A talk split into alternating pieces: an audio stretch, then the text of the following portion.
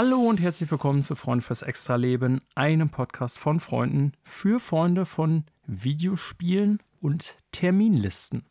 Ich bin Daniel, ich begrüße euch und mir gegenüber sitzt, beziehungsweise ich sehe, dass er sitzt, er sitzt mir nicht direkt gegenüber, unser Manuel. Hallo Manuel.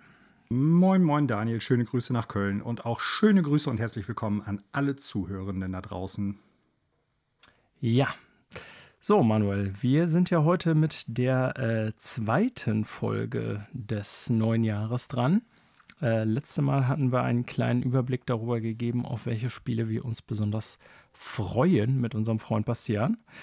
Äh, und hatten natürlich unsere üblichen Prognosen abgegeben. Und auch die heutige Folge folgt einem festen Schema, das wir nämlich quartalsweise wiederholen.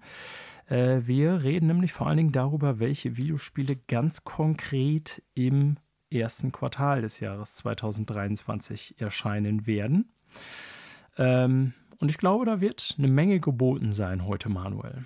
Davon gehe ich ganz stark aus. Als ich äh, die Liste so für uns mal ein bisschen angelegt habe, zumindest soweit ich die überblicken kann, sind mir doch schon einige Spiele aufgefallen, auf die ich mich durchaus freue. Andere Spiele, die mir jetzt vielleicht nicht so sehr am Herzen liegen, aber wo ich denke, da könnten vielleicht andere Personen echt dran interessiert sein. Ja, das ist äh, richtig und äh, ich denke, da haben wir ein paar ganz gute, ich sag mal, Videospieldaten oder Dinge, auf die man sich freuen kann, so wollen wir es mal sagen, ähm, über die wir heute sprechen können, denn Vorfreude ist ja bekanntlich die schönste Freude, Manuel. Ähm, wir reden auch noch über so ein ganz paar kleine News, Items, aber wirklich nur wenig, denn traditionell ist es ja Anfang des Jahres, kurz nach den Feiertagen, oft so, dass noch nicht besonders viel los ist in der Welt der Videospiele, in der Branche, wie auch immer. Dementsprechend wenig News und äh, Manuel auch fürchte ich heute eine relativ kurze Sektion, was wird denn hier gespielt? Was auch mhm. ein bisschen daran liegt, dass wir jetzt äh, ungewöhnlich schnell nach der letzten Folge aufnehmen, ne, Manuel? Wir haben ja die letzte Folge sehr spät aufgenommen. Äh, am Montag, so Kontext für Zuhörende. Äh, nehmen jetzt am Donnerstag schon wieder die nächste auf, also mit drei Tagen Unterschied. Nur ist äh, ziemlich verrückter Aufnahmeplan diese Woche. Ja, stimmt, aber das passiert, wenn man kurzfristig nach Paris möchte. Ja, kann ich ja nichts für, wenn ich das, äh, meine Frau meint, äh, mir sowas schenken zu müssen äh, ändern sich Dinge. oh nein, mein Leben, es ist so schwierig mein und so Leben anstrengend. ist so schlecht. Boah, hab ich es schlecht. Ich muss mich in einen Zug setzen und in eine fremde Stadt begeben. Ähm, ja, das dazu. Äh, bist du eigentlich, Manuel, ähm, na, wieso, ich leite es anders ein. Also, ähm, du bist ja ein äh, sehr reflektierter Mensch, so kenne ich dich zumindest. Ja, meistens. Ähm, ja, meistens. Bist du eigentlich ein äh, Mensch für äh, Neujahrsvorsätze? Nö, eigentlich nicht. Hätte ich jetzt auch nicht erwartet, aber sonst hätte ich natürlich gefragt, ob du dir für dieses Jahr irgendwas äh, vorgenommen hast. Aber vielleicht hast du dir videospieltechnisch irgendwas vorgenommen für dieses Jahr. Ja, aber das hat jetzt nicht unbedingt was damit zu tun, dass wir ein neues Jahr anfangen, weil das ist ja prinzipiell flexibel. In anderen Kulturkreisen wird es ja an ganz anderen Tagen im Jahr gefeiert. Äh, von daher weiß ich nicht, ob man das dann unbedingt muss. Also, äh, ich habe mir jetzt nichts Spezifisches vorgenommen, außer das, was grundsätzlich ich eigentlich immer gerne per se irgendwie als Ziel habe, nämlich mehr Fokus auf Videospiele tatsächlich und äh, ja, mehr spielen, wenn ich die Möglichkeit natürlich generell habe. Wobei sich das bei mir tatsächlich nicht nur auf Videospiele bezieht, sondern auch ein bisschen äh, auf sowas wie zum Beispiel ähm, ja, Brettspiele und sowas. Ja, das ist in den letzten Jahren ja ein bisschen runtergegangen, durch Corona nicht zuletzt. Und äh, da gibt es schon so einiges, wo ich dann denke, da möchte ich mal ein bisschen mehr jetzt wieder machen. Ja, äh, ja, Brettspiele äh, wäre tatsächlich so eine Sache, ähm, das wäre ganz nett, wenn man das mal wieder ein bisschen besser hinkriegen würde, gebe ich dir recht. Äh, auch zum Beispiel jetzt die Runde zwischen Weihnachten und äh, Silvester ist ja krankheitsbedingt bei uns ausgefallen. Da haben wir uns das ja mhm. eigentlich vorgenommen. Aber da sprechen wir ja genau von den äh, ja, Dingen, die uns abgehalten haben, das die letzten Jahre mehr zu machen. Ähm, gebe ich dir recht. Ansonsten, also Pläne habe ich auch nicht so wirklich, sag ich mal. Äh, das nächste Jahr wird, ich glaube, mit ziemlich viel dicken Spielen gedrängt sein. Ne? Also ich habe mir jetzt da irgendwie nicht konkret vorgenommen, ich will jetzt hier im Bereich Videospiele so und so viele schaffen oder will das und das oder so schaffen. Ähm, ich denke einerseits natürlich auch immer so ein bisschen an den Podcast, wenn ich so darüber nachdenke, ja, was spiele ich jetzt, was könnte auch interessant sein oder nicht. Aber im Grunde spiele ich, oder das ist hier ja Prämisse des Podcasts, weil wir das ja nicht professionell betreiben, dass wir im Grunde das spielen, worauf wir Bock haben und auch darüber reden. Ähm, ich habe mir aber vorgenommen, weil wir ja beide Fans von Listen sind, Manuel, mhm.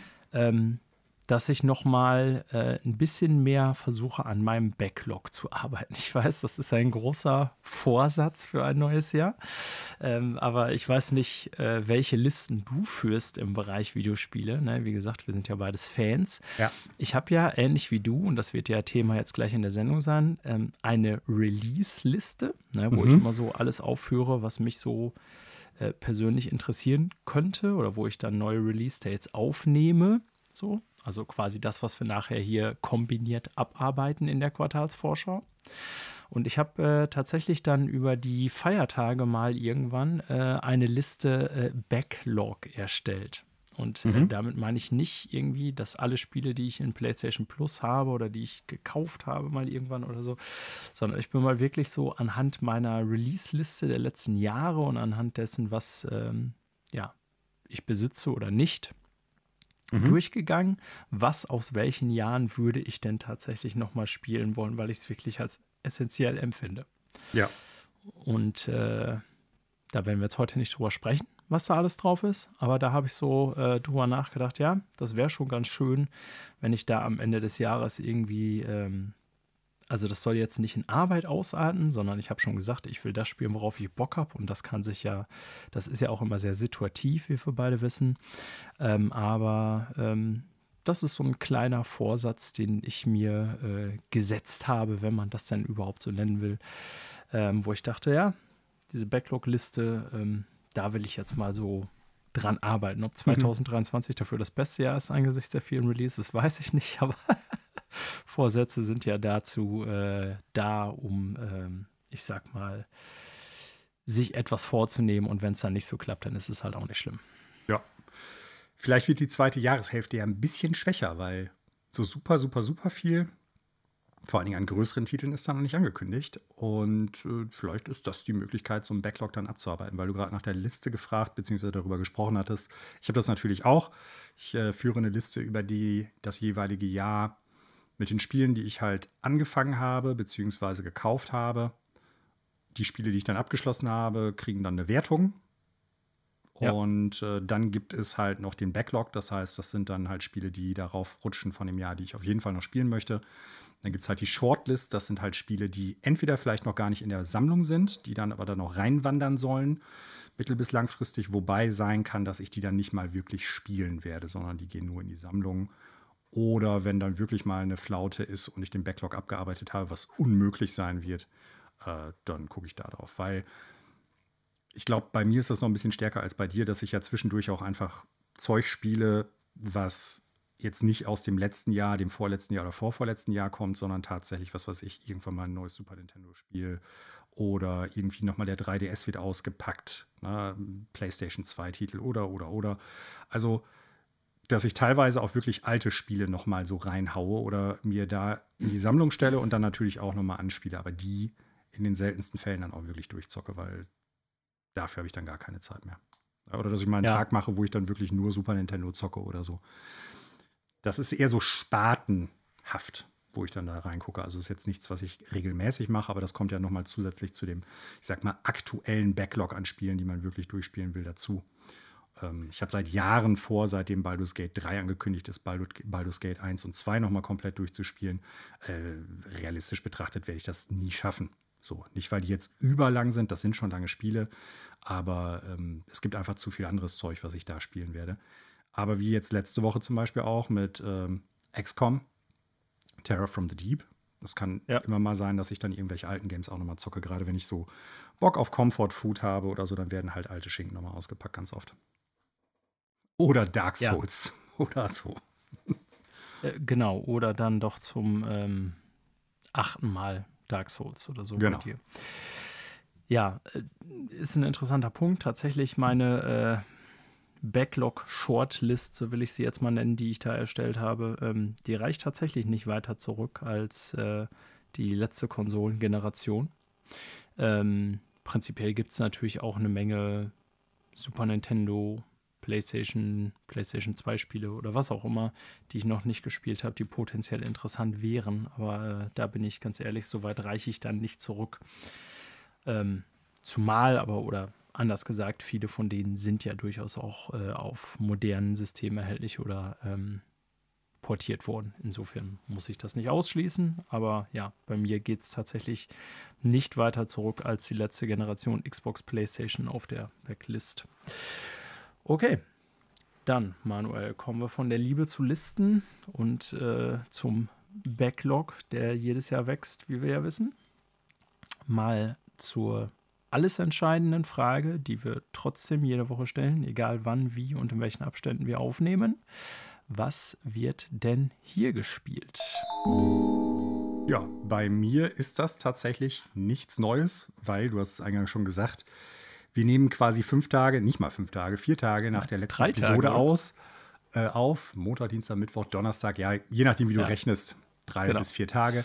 Und ähm, zwischendurch musste ich halt arbeiten. Das heißt, auch da ist wenig Zeit vergangen. Im Gegensatz zu dir habe ich aktuell leider keinen Urlaub. Und das bedeutet, ich habe nicht wirklich viel Zeit gehabt, vor allen Dingen nicht jetzt irgendwie noch was Neues anzufangen. Pokémon ähm, Violett habe ich tatsächlich doch noch nicht durch, denn es stellt sich heraus, dass nach den Aufgaben, die man dann gemacht hat, von denen ich eigentlich ausgegangen bin, dass es dann noch was gibt. Also, dass es dann noch ein, zwei Aufgaben mehr gibt. Die habe ich jetzt halt noch nicht. Die werde ich auch noch durchpöllen. Ähm, mein Fazit aus der letzten Episode bleibt weiterhin bestehen. Im Gegenteil, es, äh, ich weiß nicht, ob ich da jetzt so einen Wahrnehmungsbias mittlerweile habe, so eine, so eine Wahrnehmungsverschiebung, äh, ja, Verschiebung, dass mir das jetzt stärker auffällt als vorher. Aber es, mir fällt halt immer mehr auf, wo die, warum auch immer, das Spiel sehr günstig produziert haben. Ne? Also, das zum Beispiel, du gehst in ein Haus rein und ich habe es ja schon mal gesagt, in der Regel hast du halt keine, ja, Räume, die dann präsentiert werden, keine Innenräume oder Innenansichten, sondern du hast halt meistens in den meisten Fällen nur Menü. Und da hast du halt äh, teilweise bei Räumen oder wenn da mal ein Raum dargestellt wird, dann hast du nicht mal eine, eine Türanimation, dass der Charakter eine Hand ausstreckt, eine Tür greift, eine Klinke greift, aufmacht oder sowas, sondern der Bildschirm wird einfach schwarz und du bist im Haus. Also es ist, ähm, wenn man das positiv ausdrücken möchte, würde ich behaupten, das ist ein sehr kostengünstig produziertes Blockbuster-Spiel. Wenn man es negativ ausdrücken möchte, dann muss man sagen, das ist sehr, sehr dilettantisch und äh, übermäßig simpel produziert, Ja. was sowas betrifft. Ne? Also, ja, ich habe mich letzte Woche schon äh, zur Genüge über so Sachen aufgeregt, weil, um es nochmal zu unterstreichen, das grundsätzliche Gameplay-Prinzip von Pokémon als RPG, als Sammelspiel macht weiterhin absolut viel Spaß. Und deshalb ist es so schade, dass dieses Studio, ich sag mal, auf ganz vielen Ebenen so stiefmütterlich an die Flaggschiff-Titel aus dieser Serie herangeht. Vor allen Dingen, ich glaube, letztes Jahr oder vorletztes Jahr, ich bin mir nicht mehr ganz sicher, gab es ja ein Remake von, ich glaube, ähm, Diamond and Pearl. Und äh, das ist ja nicht von Game Freak gekommen. Und dementsprechend lief das an vielen Ecken und Enden auch sehr viel runter. Klar, es ist jetzt halt auch nicht so mit einer Open World wie jetzt. Aber naja, es lässt schon irgendwie die Frage offen, sollte Game Freak sich da anders aufstellen oder mal ein bisschen mehr auf solche Sachen auch achten und das Spiel einfach zeitgemäßer versuchen zu entwickeln auf allen Ebenen. Meine Meinung dazu ist klar, ja, sollten sie, aber der Erfolg gibt ihnen weiterhin recht, die werden es nicht. Ansonsten spiele ich weiter eine Kampagne von äh, OpenXCOM, Terror from the Deep und äh, bin damit auch weiterhin ziemlich zufrieden. Ja, ich glaube tatsächlich, Game Freak, die bräuchten vielleicht auch einfach mal, äh, weiß ich nicht, zwei, drei Jahre Pause und dann komplett irgendwie Ja, Engine bearbeiten, tauschen. Ich weiß nicht, kenne mich da nicht aus. Ich glaube, die benutzen ja eine Inhouse-Engine. Ähm, ja, sorry, aber ja, du wolltest was haben. Ja.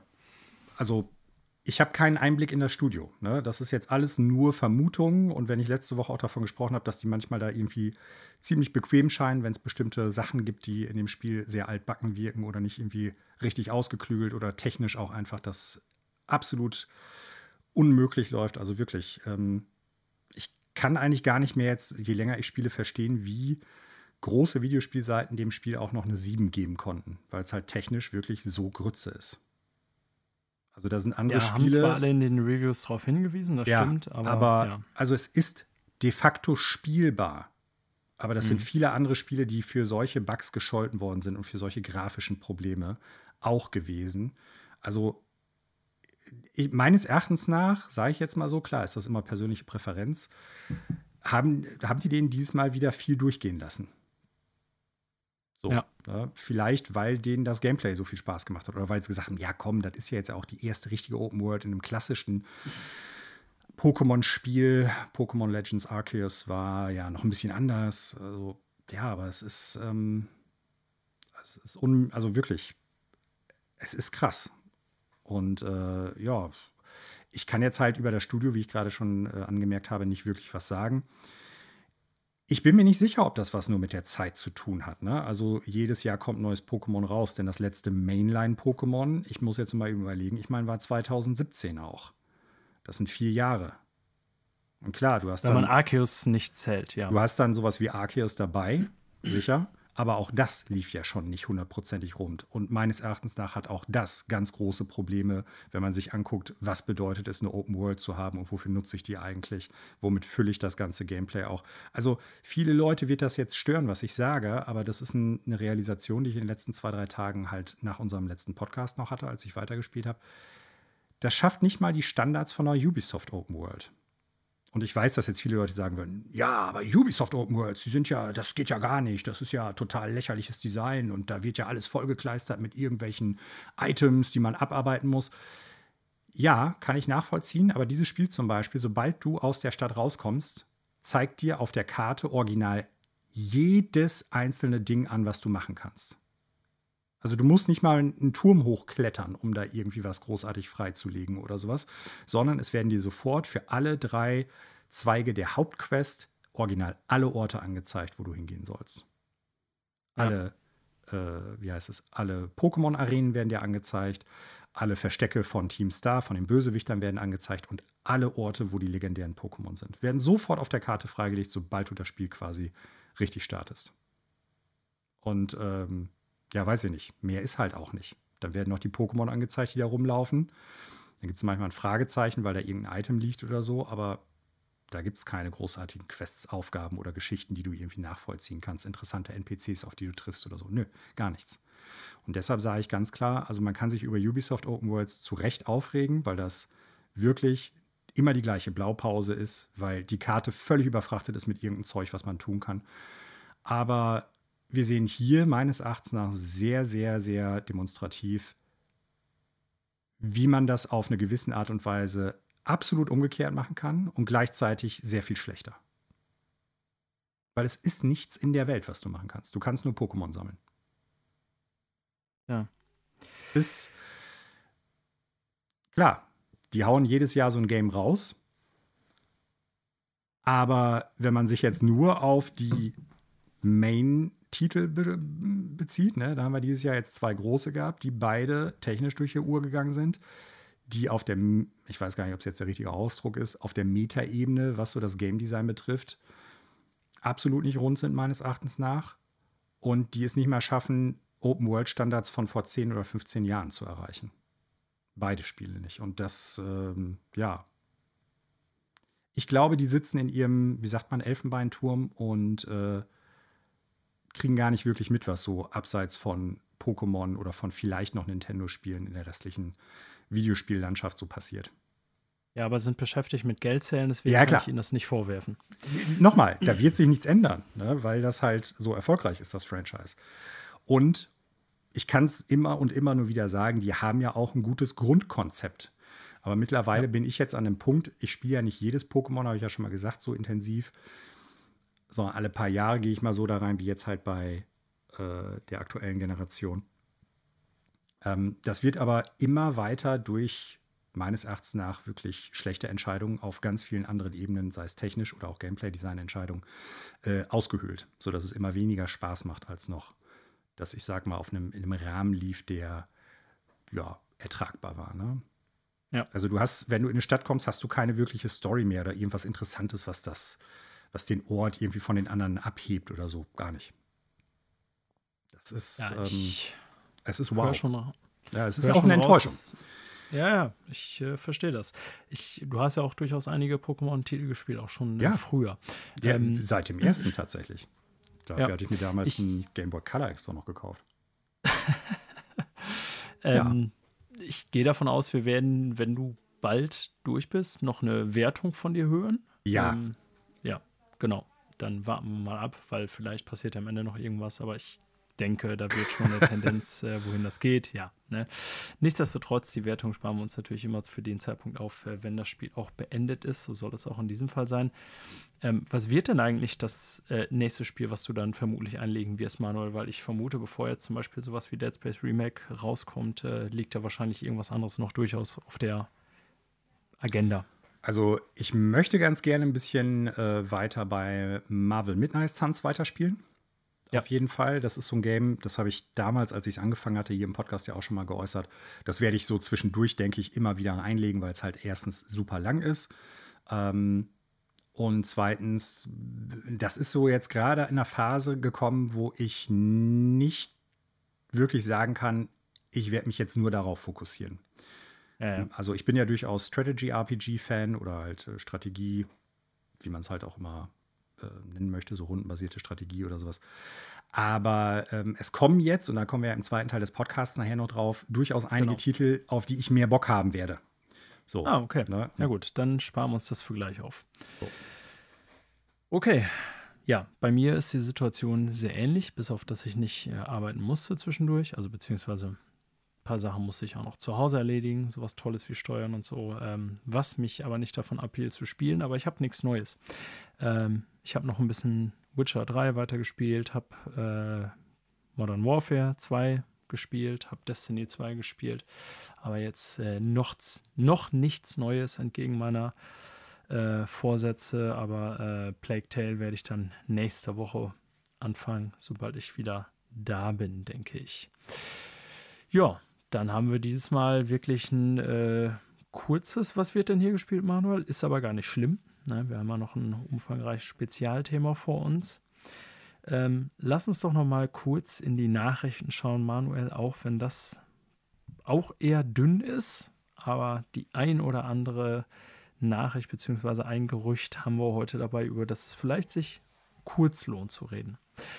Ja. Erste Meldung ein Studio oder ein ja, Publisher, weiß ich gar nicht, was sind sie? Nein, Publisher ist Hasbro, glaube ich, in dem Fall. Ein ähm, Entwickler, nicht nur von, ja, wie ja. man das bezeichnen, Manuel? Also Vielleicht fängst du mit der Nachricht an, nämlich dass. Ähm, genau. ich habe mich jetzt verheddert hier in der ja. Wortfindung. Äh, also ist ja es gar kein um Wizards Problem. of the Coast. Genau, es geht um Wizards of the Coast. Die gehören äh, seit einigen Jahren, glaube ich, zu Hasbro. Ich weiß jetzt nicht genau, seit wann. Ähm, Hasbro großer Spielzeugspielehersteller, sag ich mal, kennt man äh, so neben Mattel, glaube ich, aus den 80er, 90er Jahren vor allen Dingen auch noch, die aber auch durchaus Spiele äh, rausbringen. Und die haben vor einigen Jahren halt ähm, Wizards of the Coast vereinnahmt. Ich weiß gar nicht, wie das genau ist. Oder ähm, auf jeden Fall sind die verschmolzen. Wizards of the Coast dürfte einigen Leuten bekannt sein, vor allen Dingen für Magic the Gathering, äh, dem Trading Card Game und natürlich äh, Dungeons and Dragons äh, mhm. der Pen and Paper bzw. Tabletop RPG-Serie. Und ähm, ja, laut Bloomberg ähm, hat Hasbro bzw. Wizards of the Coast aktuell diverse Videospielprojekte, an denen die gearbeitet haben, eingestampft. Das betrifft äh, vor allen Dingen oder eigentlich jetzt erstmal nur unangekündigte Spiele. Als Grund nannte man natürlich, was heißt natürlich, erstmal, dass man so die äh, Langzeitausrichtung etwas ändern möchte. Ähm, weiterhin sei man zwar interessiert und auch engagiert, was so digitale Unterhaltung bzw. digitale Spiele halt betrifft. Ähm, und man geht jetzt erstmal davon aus, dass die Einstampfung dieser Projekte nur bis zu 15 Leute an Jobs kosten könnte, wobei die auch äh, Angebote kriegen sollen, dass die innerhalb von Wizards of the Coast woanders unterkommen können. Was jetzt in dem Bloomberg-Artikel halt nicht rauskommt und die Frage, die ich mir dann in dem Zusammenhang natürlich gestellt habe, ist erstens so, was ist denn mit den Studios, die jetzt zum Beispiel dafür dann aus dem Boden gestampft worden sind oder die externen ja. Studios, mit denen die genau. zusammengearbeitet genau. haben an den Projekten, weil nicht äh, Wizards of the Coast ja nicht das im Haus selber alles entwickelt hat, sondern teilweise wurden dafür Studios halt gegründet in äh, Austin, in Montreal und äh, einige andere Entwickler auch extern noch mit denen zusammengearbeitet haben. Ähm, das heißt, es kann sein, dass diese Studios dann natürlich auch irgendwo abgewickelt werden und dann sehr wohl sehr viel mehr Leute ihre Jobs verlieren oder arbeitslos werden könnten. Das geht halt aus dem Artikel leider nicht raus. Weil 15 liest sich ja in den Vergleich, im Vergleich zu den Zahlen, die wir teilweise in den letzten Jahren immer mal hatten, wenn sowas passiert ist, fast schon noch äh, ja, sehr, sehr gering. Ne? Also trotzdem, wenn diese 15 Leute keinen neuen Job finden sollten oder den Job verlieren, ist das schon bitter genug. Aber im Vergleich zu teilweise Hunderten von Jobs, die verloren gegangen sind, wirkt das erstmal wirklich klein. Die ja. anderen Studios, wie ich es gerade schon sagte, was damit ist, steht hier leider nicht drin. Könnte also so eine Sache sein, wo sie es versuchen, schön zu reden. Äh, Baldur's Gate 3 bzw. Larian Studios, die ja nicht zu Wizards of the Coast direkt gehören, sondern eigenständig sind, äh, betrifft das nicht. Das Spiel ist weiterhin in Entwicklung. Ähm, für mich ist aber dann die andere Frage natürlich so, äh, irgendwie komisch, dass sie so in den letzten Jahren nicht so super viel Erfolg mit ihren Spielen hatten. Die haben immer mal wieder so ein bisschen was rausgeprottelt. Das war aber nie so richtig erfolgreich, vor allen Dingen auch nicht, was so die ja, kritischen Bewertungen betrifft, aber auch die Verkaufszahlen, glaube ich, nicht so gut waren. Gleichzeitig die beiden Marken Dungeons and Dragons, Wizards of the Coast, ähm, Magic the Gathering, da ist unfassbar viel Potenzial meines Erachtens nach für Videospiele drin. Ne, wenn man, das ja, ist eigentlich auch das, was mich an dieser Meldung überrascht hat. Also Wizards of the Coast war im Gegensatz äh, zu dir mir tatsächlich bis vorhin gar kein Begriff. Äh, auch da ich äh, weder Baldur's Gate noch irgendwie Magic the Gathering Spieler, also kein Dungeons and Dragons, so muss man es ja sagen, noch Magic the Gathering Spieler bin. Ich habe, glaube, habe beides in meinem Leben, weiß ich nicht, zweimal gespielt, wenn überhaupt. Mhm. Nicht, dass ich sowas nicht mag. So an sich mag ich so äh, Rollenspiele oder Kartenspiele durchaus, aber weiß ich nicht, da war ich halt im Gegensatz zu denen nie so wirklich drin. Mhm. Aber äh, um da jetzt nochmal drauf zurückzukommen, auch wenn ich kein Spieler der Kernfranchise bin, muss man ja schon sagen, dass sie so in diesem Bereich, so Fantasy, Rollenspiele oder auch Kartenspiele, ja eigentlich schon die größten Marken haben. Und ich hätte dann irgendwie vermutet, dass man da, also wir sind ja eigentlich von, eigentlich ist ja mittlerweile umgekehrt, dass aus jeder Marke irgendwie ein Videospiel, ein Film, eine Serie und alles gemacht werden soll. Und insofern fand ich das jetzt ein bisschen überraschend zu lesen, als ich geschnallt habe, welches Studio, also ich sage immer noch Studio, ähm, welcher ähm, Hersteller das ist, ja, Publisher, so. wie auch mhm. immer. Ähm, dass die sagen, nee, wir canceln jetzt diverse Videospielprojekte, also wir machen das nicht heißt ja so ein bisschen für mich, wir konzentrieren uns auf unser Kerngeschäft, so würde ich das jetzt mal interpretieren. Und das ist für mich angesichts der Stärke der Marken dann doch schon ein bisschen überraschend, wie du auch schon sagst, ne? weil ich würde eigentlich vermuten, ja, keine Ahnung, dass man, also das sind ja wirklich Sachen, die ähm, auch so ein außerhalb der Nerdkultur, sag ich mal, durchaus einen Namen ja. haben, würde ich behaupten. Und ja. äh, wo man denken würde, im Bereich Videospiele, was ja so der größte Entertainment-Sektor ist, wäre da der ein oder andere Dollar zu holen. Ja, vor allen Dingen, was die auch, ich sag mal, aus den Welten machen können. Ne? Also Dungeons and Dragons, ich weiß gar nicht, wie das aktuell ist. Ähm, früher hatten die ja verschiedene Kampagnenmodule. Äh, heute, glaube ich, fokussiert sich das meiste vor allen Dingen auf Forgotten Realms, sodass das klassische, beziehungsweise, ja, ich glaube, es ist nicht das erste. Ich glaube, Dragonlance war sogar noch davor. Aber da bin, da mögen mich jetzt so RPG-Cracks auf jeden Fall korrigieren. Äh, da bin ich nicht wirklich firm drin. Aber lange Rede, kurzer Sinn, die haben halt knapp 50 Jahre Historie, auf die die zurückgreifen können, was halt Geschichten, Kampagnen und sonst was betrifft. Die haben unterschiedlichste Welten. Ähm, Dragonlance, Raven, Ravenloft, Forgotten Realms, ähm, Planescape.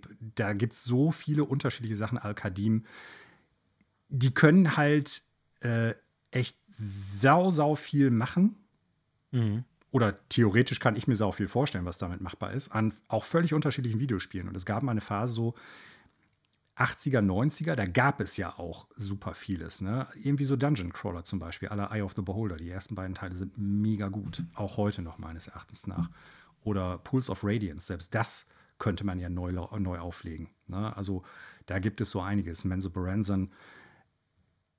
Genau das gleiche eigentlich auch bei Magic the Gathering, die irgendwann mal dazu übergegangen sind, so ein bisschen deren Erweiterungen. Da gibt es ja immer wieder neue äh, Erweiterungen, die da rauskommen. Und ich bin da nicht wirklich mehr komplett drin, was so ja, die Turnierszene betrifft. Das ist schon lange bei mir vorbei.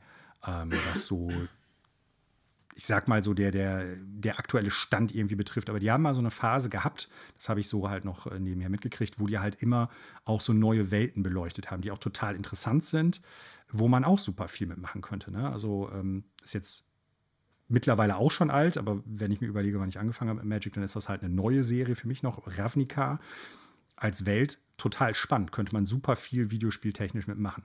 So, Merodin genau das gleiche. Die ganzen alten klassischen Welten, selbst diese, was wie Fallen Empires, fände ich super cool oder so. Ne?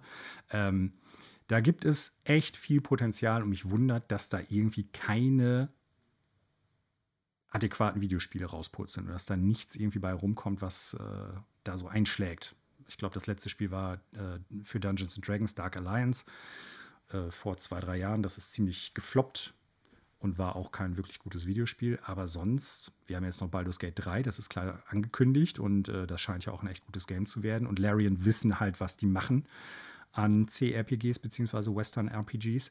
Ähm, aber dass da nicht mehr von kommt, ist völlig verrückt. Das ist wirklich ja. total verrückt. Ja, also wo auch immer die Gründe liegen bei Hasbro, bei Wizards of the Coast, keine Ahnung. Ähm, scheint erstmal so zu sein, dass wir von deren Franchises äh, keine oder sagen wir weniger Videospiele in Zukunft sehen. Ja. Ein, äh, würde ich behaupten, sehr ungewöhnlicher oder eher äh, nicht in die Zeit passender Schritt irgendwie. Naja. Wirkt zumindest so, ja. Richtig. Ja, kommen wir noch äh, zu einer weiteren kleinen oder äh, auch positiveren Meldung, so würde mhm. ich es mal ausdrücken. Ähm, wir haben ja schon hier in diesem Podcast mal darüber berichtet, dass Xbox seit längerem schon so eine ja, Accessibility-Offensive fährt und mhm. haben auch bei Sony bei Spielen schon darüber gesprochen, im Sinne von, dass viele Sony First-Party-Titel mittlerweile sehr viele äh, ja, Accessibility-Optionen anbieten, beziehungsweise da anscheinend wohl äh, viel Wert drauf gelegt wird. Und Sony zieht jetzt auch bei der Hardware nach, äh, insofern nachziehen, als das von Microsoft, ja, der äh, Adapt Controller heißt er, glaube ich, Adaptive Controller, so heißt er, mhm. ähm, schon seit ja, knapp vier Jahren irgendwie sowas erhältlich ist. Ich meine 2018. Ähm, Sony hat angekündigt per PlayStation Blog, dass sie ein äh, Customizable Controller Kit rausbringen werden, also quasi ein ja, Form ja. von Controller, den man sowohl in Form als auch Tastenbelegung äh, ganz stark den eigenen individuellen Bedürfnissen anpassen kann. Das Ganze läuft unter dem Namen Project Leonardo. Fand ich auch interessant, dass das hier immer noch mit Projektnamen bezeichnet mhm. ist, anstatt irgendwie direkt Namen dafür zu nennen. Ähm, wie gesagt, Ankündigung noch per PlayStation-Blog, also noch nicht kaufbar, aber ähm, erstmal schon mit Screenshots und so hier angekündigt. Und äh, da wird dann klar, dass ähnlich wie das Xbox-System des adaptiven Controllers man hier so, ich sag mal, Bausteine hat, aus denen man sich dann Controller eben entsprechend in eigenes, eigenem Bedürfnis zusammensetzen kann. Und das ist natürlich an Leute ausgerichtet, die mit entsprechenden Einschränkungen zu tun haben. Also sei es, dass nur, äh, was weiß ich, eine Hand verfügbar ist oder irgendwie die Hände eben ähm, Finger nur geschränkt verfügbar sind oder was weiß ich, durch bestimmte Bewegungseinschränkungen.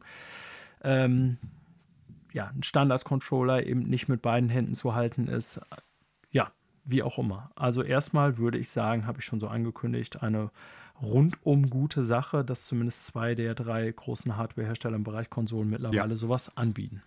Absolut. Das, äh, da gibt es auch gar nichts weiter noch so zu sagen. Guckt euch das mal an, ist super interessant, nicht zuletzt, weil das so ein Bereich ist.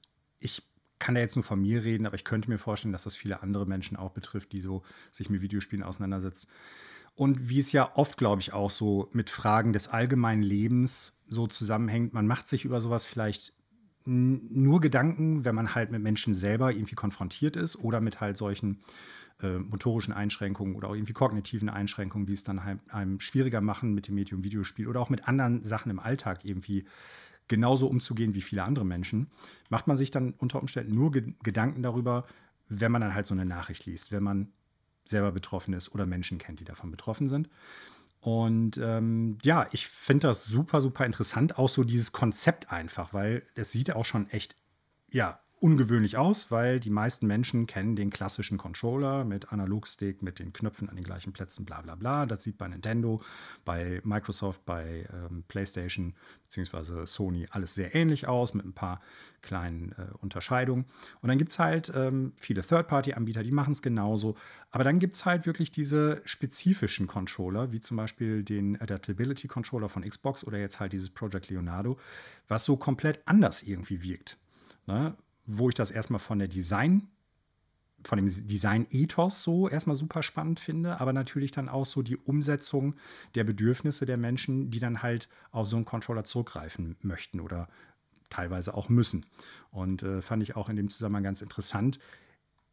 Die arbeiten ja, genauso wie es Xbox macht, durchaus auch mit Initiativen und Vereinen und ähnlichem zusammen, die das Ganze dann auch begleiten und dann auch Hinweise darauf geben. Also da sitzen jetzt nicht nur Leute, die sich denken, ja, wie muss so ein Ding jetzt aussehen, wenn man vielleicht einen Controller nicht gut halten kann oder so, sondern da sitzen wirklich dann auch Leute im, ich weiß jetzt nicht, ob man das Kontrollgremium äh, nennen kann, so das ist der falsche Ausdruck vielleicht, aber zumindest die so als offizielle Stelle da auch nochmal drauf äh, gucken und gute Erfahrungen damit haben, sowas wie Able Gamers, Special Effect oder StackUp, die dann auch äh, dementsprechend Tipps geben können, wie man das Ganze verbessert bzw super wichtige Sache. Eine Sache, die, glaube ich, oft vergessen wird.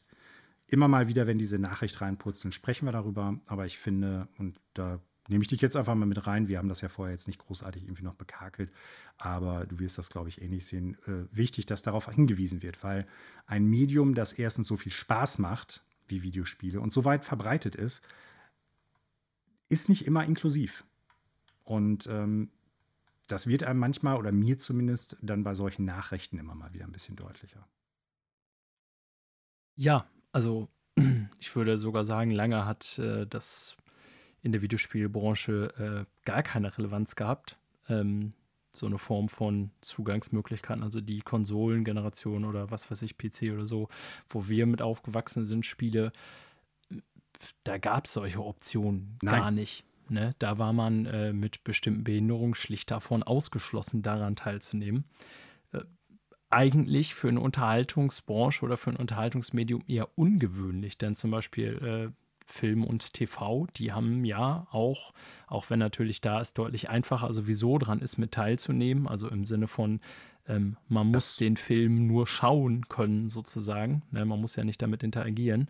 Ähm, gab es da trotzdem schon, würde ich behaupten, sehr viel früher ja gut, das Medium ist auch sehr viel älter, müsste ich jetzt vergleichen, kann ich nicht. Aber wie auch immer, da gibt es natürlich schon seit längerem Möglichkeiten, dass man mit Form von äh, Untertext oder mit äh, gesprochenen ähm, Audiodeskription oder Audiodeskription, ja. danke.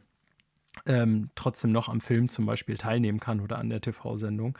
Und wie gesagt, im Bereich Videospiele gab es das jahrelang gar nicht. Und eigentlich, also so richtig würde, würde ich sagen, nehme ich das erst in den letzten ich sage jetzt mal fünf, sechs Jahren war, dass es eben sowas wie Accessibility Options äh, mehr in den Einstellungen des Spiels gibt oder auch eben solche Custom Controller, die jetzt auch wirklich von den äh, Hauptherstellern selber kommen und nicht irgendwie, ähm, dass man sich die von irgendeinem Third-Party-Hersteller aus was weiß ich wo importieren muss oder so. Ähm, ja, und natürlich spielt das für die Branche sozusagen finanziell eher eine untergeordnete Rolle, denn der Anteil der Konsumenten mit äh, Einschränkungen ist dann im Verhältnis zu dem, was da an Masse über den Markt geht, eher klein, würde ich behaupten. Ich kenne die Zahlen jetzt nicht, aber würde ich ja also allein aus dem Anteil an der Bevölkerung mal denken, dass das so ist.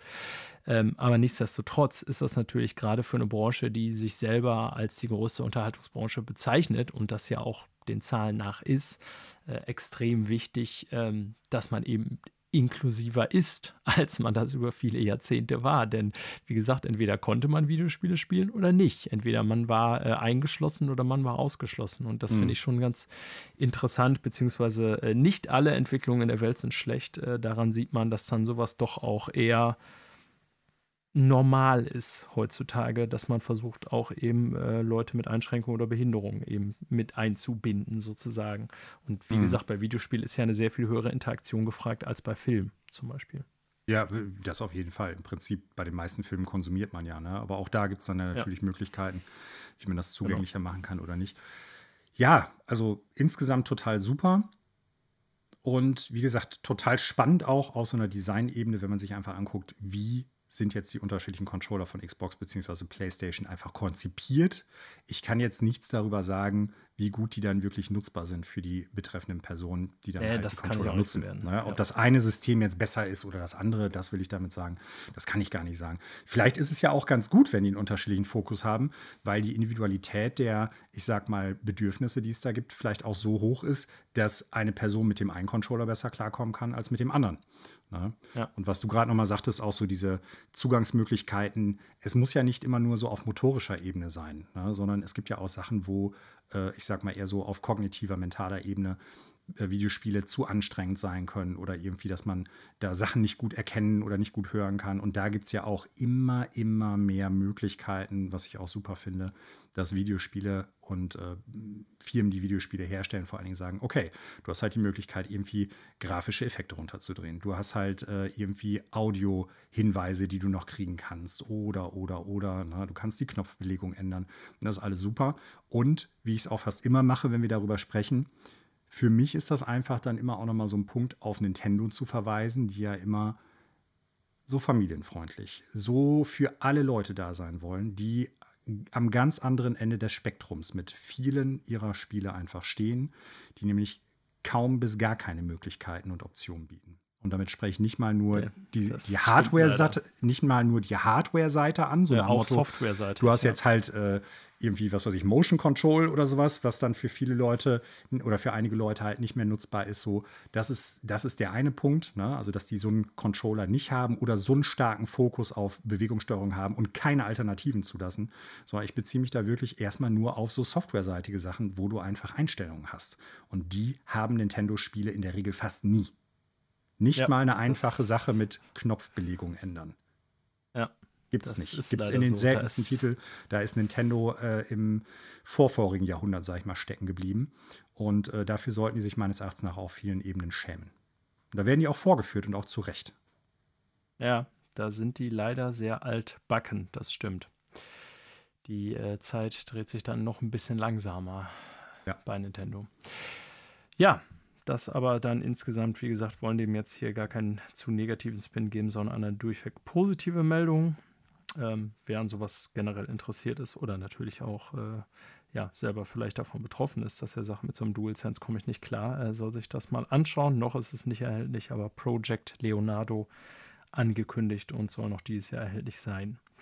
Gut, dann, Manuel, machen wir noch ein ganz kleines Gerücht am Ende. Okay. Ähm, es dreht sich um einen Titel, auf den wir, ich glaube, beide ziemlich warten. Ne? Hat es mhm. nicht ganz in unsere Top 3 geschafft, der meisterwarteten Spiele 2023. Ja, bei Aber mir nur ja, deshalb, weil ich ihn im Vorjahr schon hatte, ne? Das stimmt, ja letzte das stimmt. Äh, ist ja eine berechtigte Einschränkung. Äh, die Rede ist von Redfall, dem nächsten Titel von Arcane. Ähm, wir, die wir ja durchaus große Arcane-Fans sind oder Bewunderer ihrer Schaffenskunst. Ähm, Windows Central meldet diese Woche, dass, äh, und das ist sogar früher, als ich persönlich gedacht hätte, angeblich wohl das Ziel ist, deswegen sagen wir hier, ordnen wir das noch als Gerücht ein, ähm, Redfall in der ersten Maiwoche zu releasen. Was ich nicht so erwartet hätte. Also ich hätte gedacht, das wird äh, eher ein Titel, der dann ins zweite Halbjahr gehen wird vom Timing her. Aber noch ist es ein Gerücht, wie gesagt, aber anscheinend, so heißt es hier bei Windows Central, ähm, erste Maiwoche. Angeblich ist ja Starfield auch immer noch für, die, für das erste Halbjahr angesetzt. Äh, wollen wir hier eine Wette abschließen, Manuel, ob beide Titel wirklich innerhalb des ersten Halbjahres rauskommen? Die Frage ist doch, wer hält von uns beiden dagegen? Also ich nicht. Genau, das ja. nein, nein, okay, da können wir leider nicht wetten. Ja, das ist immer dieses los, warum wir wetten, wenn beide eh nicht dran ja. glauben. Ähm, also siehst du das ähnlich wie ich? Ich gebe dem, also ich glaube, auch wenn Windows Central das hier so äh, meldet, ähm, ich glaube nach wie vor nicht, dass beide im ersten Halbjahr rauskommen. Ich weiß nicht, wie Nein. du das siehst. Ich glaube das auch absolut nicht. Ähm, kann ich mir nicht vorstellen.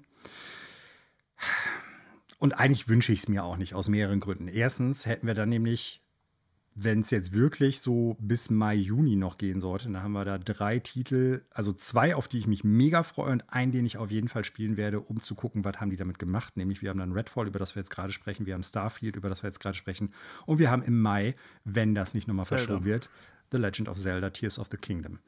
Ne? Ja. Und äh, zumindest Starfield und Zelda, wenn die mir gefallen, sind Spiele, die werden meine Zeit fressen. Redfall, je nachdem, wie das strukturiert ist, verglichen mit anderen äh, Arcane-Spielen in den letzten Jahren, werde ich auch mit Sicherheit 20 bis 30 Stunden reinstopfen können. Und äh, wenn die dann alle so zusammengeklumpt innerhalb von anderthalb oder zwei Monaten, irgendwie Mai, Juni rauskommen, so richtig gut fände ich es nicht. Und da würde ich dann eher mir wünschen, wir haben letzte Woche schon über Bethesda und den Status ihrer Spiele, wenn die rauskommen, gesprochen. Wenn die sagen, ey, wir geben uns das halbe Jahr und das kommt dann irgendwie so zum Herbst, Weihnachten raus. Aber dafür hat es vielleicht auch fünf Bugs weniger. Fünf, ja, das wäre wünschenswert. Ja, also Mai ist ja äh, dann schon in relativ naher Zeit. Also wenn das der Fall wäre, würde ich tatsächlich erwarten, dass wir innerhalb der nächsten sechs Wochen auch eine Ankündigung kriegen, dass das Spiel kommen soll. Aber ähm, dann sind wir schlauer. Ich glaube nach wie vor auch nicht dran, auch wenn jetzt hier das so als Gerücht nochmal durch Netz wabert. Windows Central berufen sich natürlich wieder auf interne Quellen, die sie jetzt hier nicht nennen, aber ähm, ja, aus irgendeinem Grund werden sie es gemeldet haben. Ob das dann wirklich so ist. Also, ich sag mal so, ich kann mir schon vorstellen, wie bei äh, immer solchen Gerüchten zu Release-Dates, dass die Ambition, das Ziel durchaus da ist in den meisten Fällen ist es dann ja ehrlich gesagt doch so, dass man noch ein bisschen weiter nach hinten schieben muss, als man ehrlich, als man angepeilt hatte. Und wie du schon sagst, aus persönlichen Gründen würde ich es mir jetzt auch nicht unbedingt wünschen, denn äh, da ist genug in dem Zeitraum, ähm, was es zu spielen gibt. Da brauche ich nicht noch mehr große Spiele. Ja. Gut, dann, Manuel, können wir es an dieser Stelle eigentlich schon dabei äh, sein lassen mit unseren Neuigkeiten und können uns äh, der großen Quartalsvorschau widmen, also dem, von dem wir wissen, was rauskommt. Alles klar. So, erstes Quartal 2023. 20, unsere schon 20, 20. unsere schon traditionelle Quartalsvorschau, Manuel. Bei der letzten musste ich leider fehlen. Äh, diesmal bin ich wieder dabei, was mich sehr freut. Da äh, ja, ich das eigentlich sehr gerne mache. Nicht nur, weil mhm. ich Listenfan bin, sondern mhm. auch, um selber immer mal zu schauen, was steht so an. Ähm, wie immer, der Hinweis zu Beginn, wir machen hier keine vollständige Vorschau im Sinne von jedes Spiel, was erscheint. Das ist eine Auswahl an Spielen, die wir getroffen haben, die ja primär, ich sag mal, uns interessieren oder von denen wir glauben, dass sie für ähm, die Videospielenden unter euch, also wahrscheinlich alle, irgendwie eine besondere Relevanz haben könnten. Ähm, wir, wie gesagt, können nicht dafür garantieren, dass hier jedes Spiel auftaucht, das für euch vielleicht potenziell noch interessant wäre. Das ist eine Auswahl, die wir so getroffen haben. Äh, aber wenn ich mir die Liste hier so angucke, ist die schon relativ umfangreich, Manuel. Und da du die hier in unserem Skript ergänzt hast, äh, ist deine Liste auch sehr viel umfangreicher als meine dieses Mal. Also ja ähm, sehr viel mehr Spiele, die da auf dem, ja, auf der, auf der Liste gelandet sind, als das bei mir der Fall ist. Und äh, wie immer machen wir das Ganze auch chronologisch.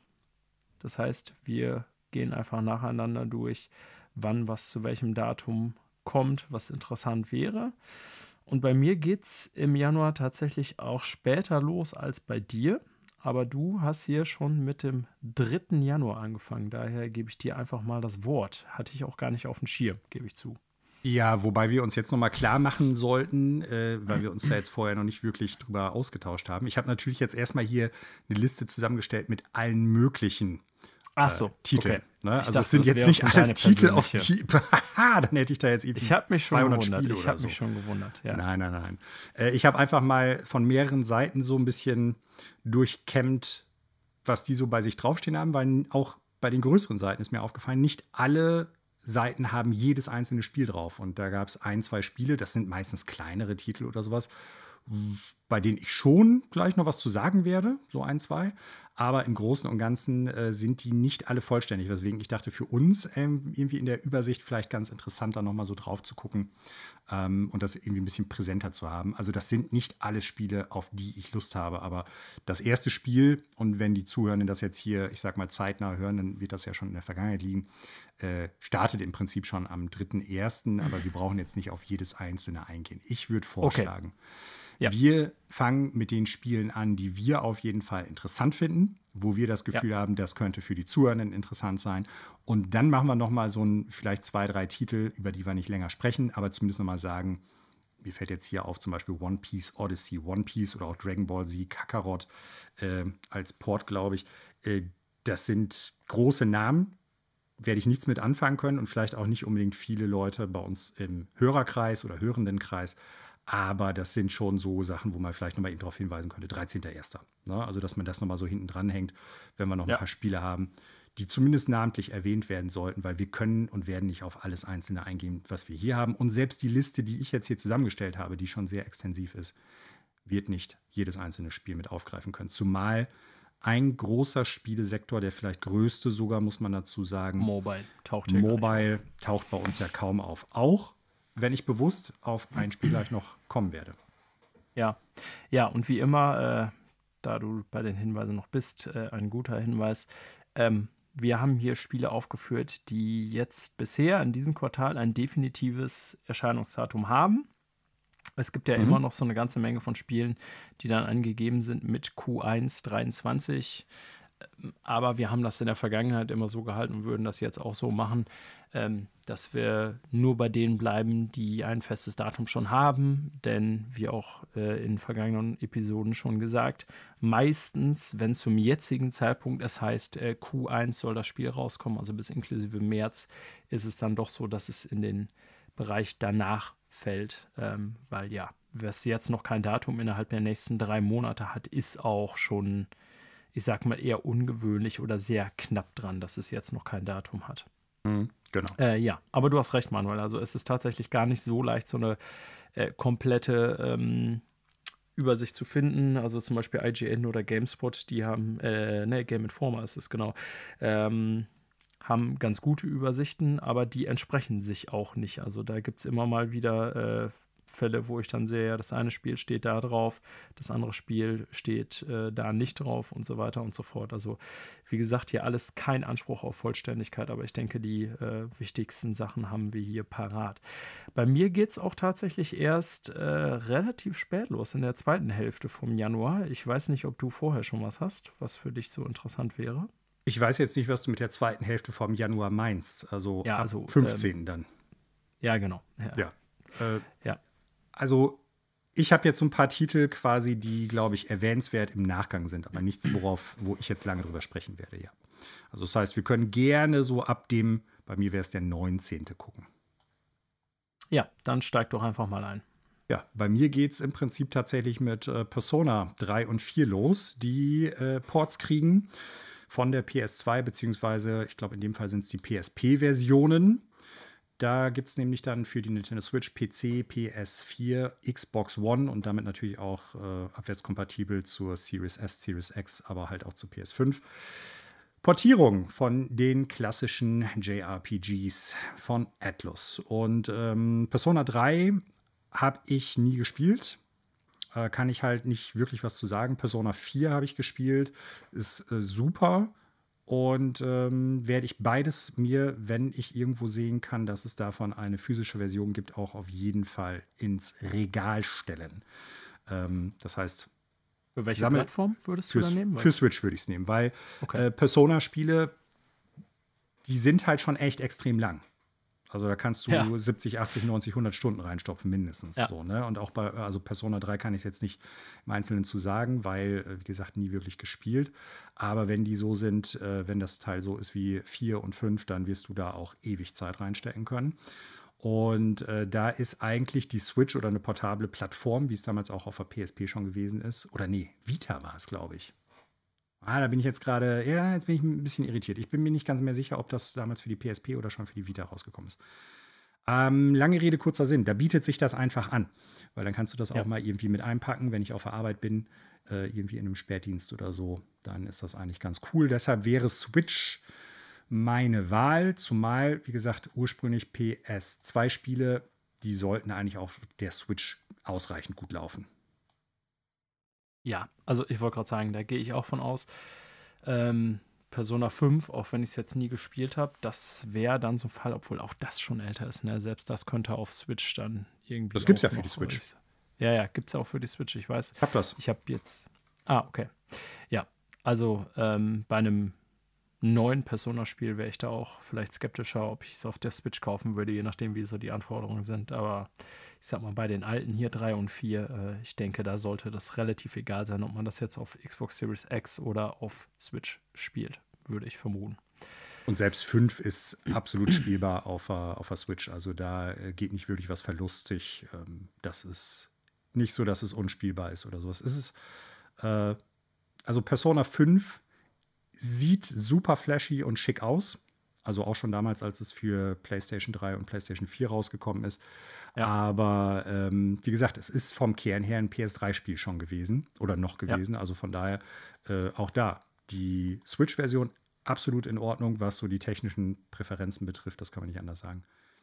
Ähm, ja, und bei 3 und 4 gehe ich auch davon aus, das wird nicht schlecht auf der Switch laufen. Kann ich mir, außer wenn es halt ein schlechter Port ist, ne? Dann hat es aber eher mit dem Studio zu tun, was das halt produziert hat und nicht mit der Hardware in dem Fall. Mhm.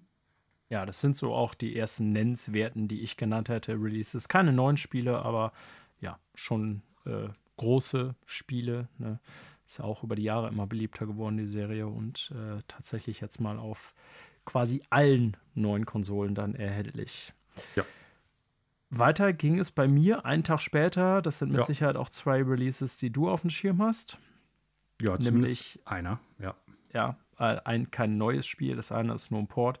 Äh, am 20. Januar nämlich geht es weiter einerseits äh, mit Fire Emblem Engage. Mhm. Und auch wenn ich das nicht spielen werde, schon ein großer Titel, ja. von dem ich auch manuell, bis ich mir die Liste angeschaut habe, nicht auf dem Schirm hatte, dass das am 20. Januar schon kommt, ehrlich gesagt ist relativ. Ich weiß nicht mehr genau, ob es damals direkt äh, gesagt worden ist, als das Spiel angekündigt worden ist, aber mindestens sehr schnell danach. Also ich meine sogar, dass die schon sofort am Anfang gesagt hatten, Anfang 2023 oder so das konkrete Datum. Kann ja, sein, ähm, ich meine, Three Houses ist 2018, meine ich, rausgekommen. Also ist auch schon ein bisschen länger her. Von daher bin ich mal gespannt, was die damit machen. Ich habe es bei mir auf der Liste stehen. Ich denke, ich werde es auch zumindest anzocken. Ich muss aber auch sagen, einiges, was die jetzt so gezeigt haben, huckt mich nicht so. Und ich habe so ein paar Bedenken irgendwie. Ähm, mein größter Kritikpunkt an Three Houses, und ich fand das Spiel insgesamt sehr gut, war, dass so auf der einen Seite die technische Umsetzung teilweise auch sehr, sehr, sehr mau war. Mhm. Da sieht es jetzt bei Engage bei den Trailern ein bisschen besser aus, muss man sagen. Aber ähm, ob das wirklich dann im Spiel auch alles besser aussieht, ist die Frage. Und die, der zweite Kritikpunkt, den ich mit Three Houses hatte, ist die, der mangelnde Abwechslungsreichtum in den Missionen. Das hatte ich irgendwann früher, glaube ich, schon mal angerissen. Ähm, da haben ältere Spiele in der Reihe sehr viel mehr mit sehr viel weniger gemacht. Da gab es viel mehr Abwechslung und das würde ich mir oder hoffe ich mir jetzt bei Fire Emblem Engage auch, weil das große Gimmick, das zu geben scheint, dass du halt so klassische Fire Emblem Charaktere da irgendwie mit reinziehen kannst, das huckt mich jetzt echt gar nicht. Ich fand es absolut in Ordnung zu sagen, bis zum gewissen Grad sind die Kampagnen separat, beziehungsweise spielt in einer anderen Zeit oder teilweise auch mal in einer, auf einem anderen Kontinent oder sowas oder beides. Äh, das muss nicht unbedingt alles immer miteinander zusammenhängen. Äh, und wenn, dann finde ich es besser, wenn das so wie bei dem GameCube-Teil und dem Wii-Teil so aufeinander aufbaut. Ne? Also ja. ähm, äh, Radiant Dawn und Path of Radiance zum Beispiel.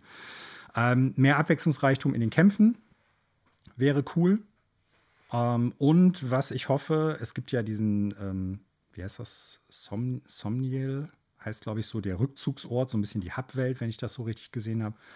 Ähm, bei Three Houses spielt man ja durch so ein Jahr durch und da verändert sich aber die Hubwelt überhaupt nicht. Ob du da im Sommer in der Abtei gestanden hast oder im Winter, das war kein Unterschied. Also dann gab es keinen Schnee oder nachdem dann in der Abtei irgendwie mal ein Turm kaputt gegangen ist, weil da ein Angriff gewesen ist, dann lagen die nächsten Monate die kaputten Teile da immer noch rum. Also die haben das Ganze, die Hubwelt hatte keine Dynamik. So, und das ja. würde ich mir da jetzt wünschen, wenn die auch so ein Gameplay machen, dass das über eine gewisse Zeit gehen sollte, dass sich dann dieses Somniel-Ding ähm, verändert. Ne? Also, dass man schon dann erkennen kann, man ist in einer anderen Jahreszeit oder die Leute sind mit mal an einem anderen Punkt irgendwo. Äh, das, das war halt wenig dynamisch, das müssen sie ändern. Ansonsten auch hier ähnlich wie bei Pokémon. Das grundsätzliche Gameplay macht einfach mega viel Spaß. Ist ein saugutes Strategiespiel. Äh, die Schreibe in Three Houses war für einen Nintendo-Titel, auch wenn das ja ähm, kein Inhouse-Game direkt ist, aber für, für eine Nintendo-Marke echt gut. Und äh, war es eigentlich auch schon in einigen anderen Titeln. Nicht alle, manche waren auch teilweise mal ein bisschen, heutzutage würde man unter Jugendlichen sagen, ein bisschen cringe, ein bisschen hochnot peinlich. Aber äh, Three Houses war super. Hat auch eine spannende Kampagne oder drei, beziehungsweise mit dem DLC vier spannende Kampagnen gehabt. Coole Charaktere, gute Ideen. Äh, da gibt es aber immer noch Luft nach oben und ich bin gespannt. Super gehypt bin ich aktuell noch nicht. Ich werde es mir holen und ich werde es anspielen. Ob ich dann hängen bleiben werde darauf, das wird sich noch zeigen. Ja. Ja, für mich eher uninteressant, aber ich mhm. äh, erkenne an, dass es äh, zuletzt gute, auch durchaus wichtige Nintendo-Titel waren, denn die Verkaufszahlen. Ja, mega erfolgreich. Genau, war ja sehr erfolgreich. Ja, am gleichen Tag, wir haben hier schon mal drüber gesprochen, Manuel, das Monster Hunter Rise, äh, der Monster Hunter Rise Port äh, für PlayStation und Xbox. Äh, gutes Spiel, für uns jetzt eher uninteressant. Mhm. So würde ich es mal zusammenfassen. Ne? Aber wer es jetzt äh, nicht auf Switch gespielt hat und auf sowas wie Monster Hunter mal Bock hat, ähm, trotz unserer kritischen Worte, äh, will ich überhaupt nicht irgendwie hier davon abraten, sondern äh, ganz im Gegenteil. Das ist ein, definitiv ein gutes Spiel, ein gutes Monster Hunter auch.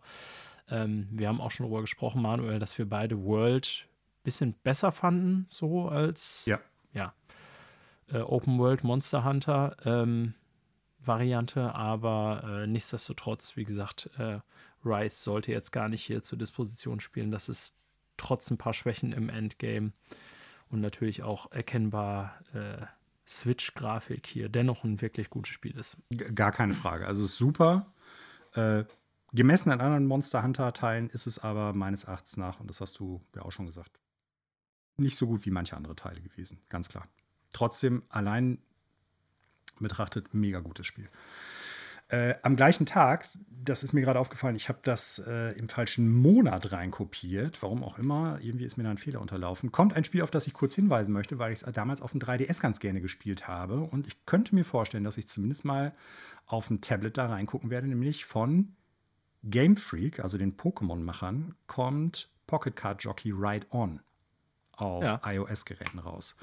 Ja. Und äh, das ist ein Spiel, mit dem ich auf dem 3DS echt viel Spaß hatte. Das war damals ein äh, Download-Only-Titel. Und zwar ist es im weitesten Sinne, ja, wie soll man es beschreiben? Es ist ein Solitärspiel. Man spielt Solitär, ähm, aber nicht einfach nur Solitär, sondern man ist gleichzeitig, ja, Manager, sage ich mal, von einem äh, Pferdestall, beziehungsweise, ich weiß gar nicht, einem, einem Pferderennstall, muss man, glaube ich, sagen.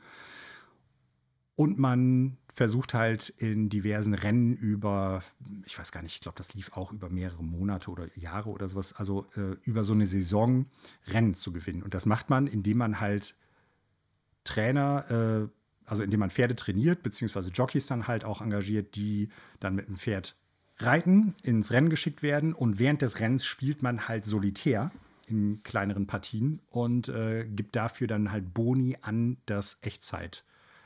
Rennen, das dann läuft, aus. Es klingt jetzt ein bisschen verrückt, ist aber ein ganz witziges Konzept und hat echt viel Spaß gemacht. Ähm, ich hoffe, dass die Benutzeroberfläche gut angepasst wird, weil das war so ein bisschen hakelig auf dem 3DS. Ansonsten hatte ich echt viel Spaß damit. Also da werde ich, glaube ich, mal durchaus reingucken. Pocket Card Jockey Ride On. Guckt euch das mal an. Ein unterschätztes kleines äh, ja, Juwel vom 3DS.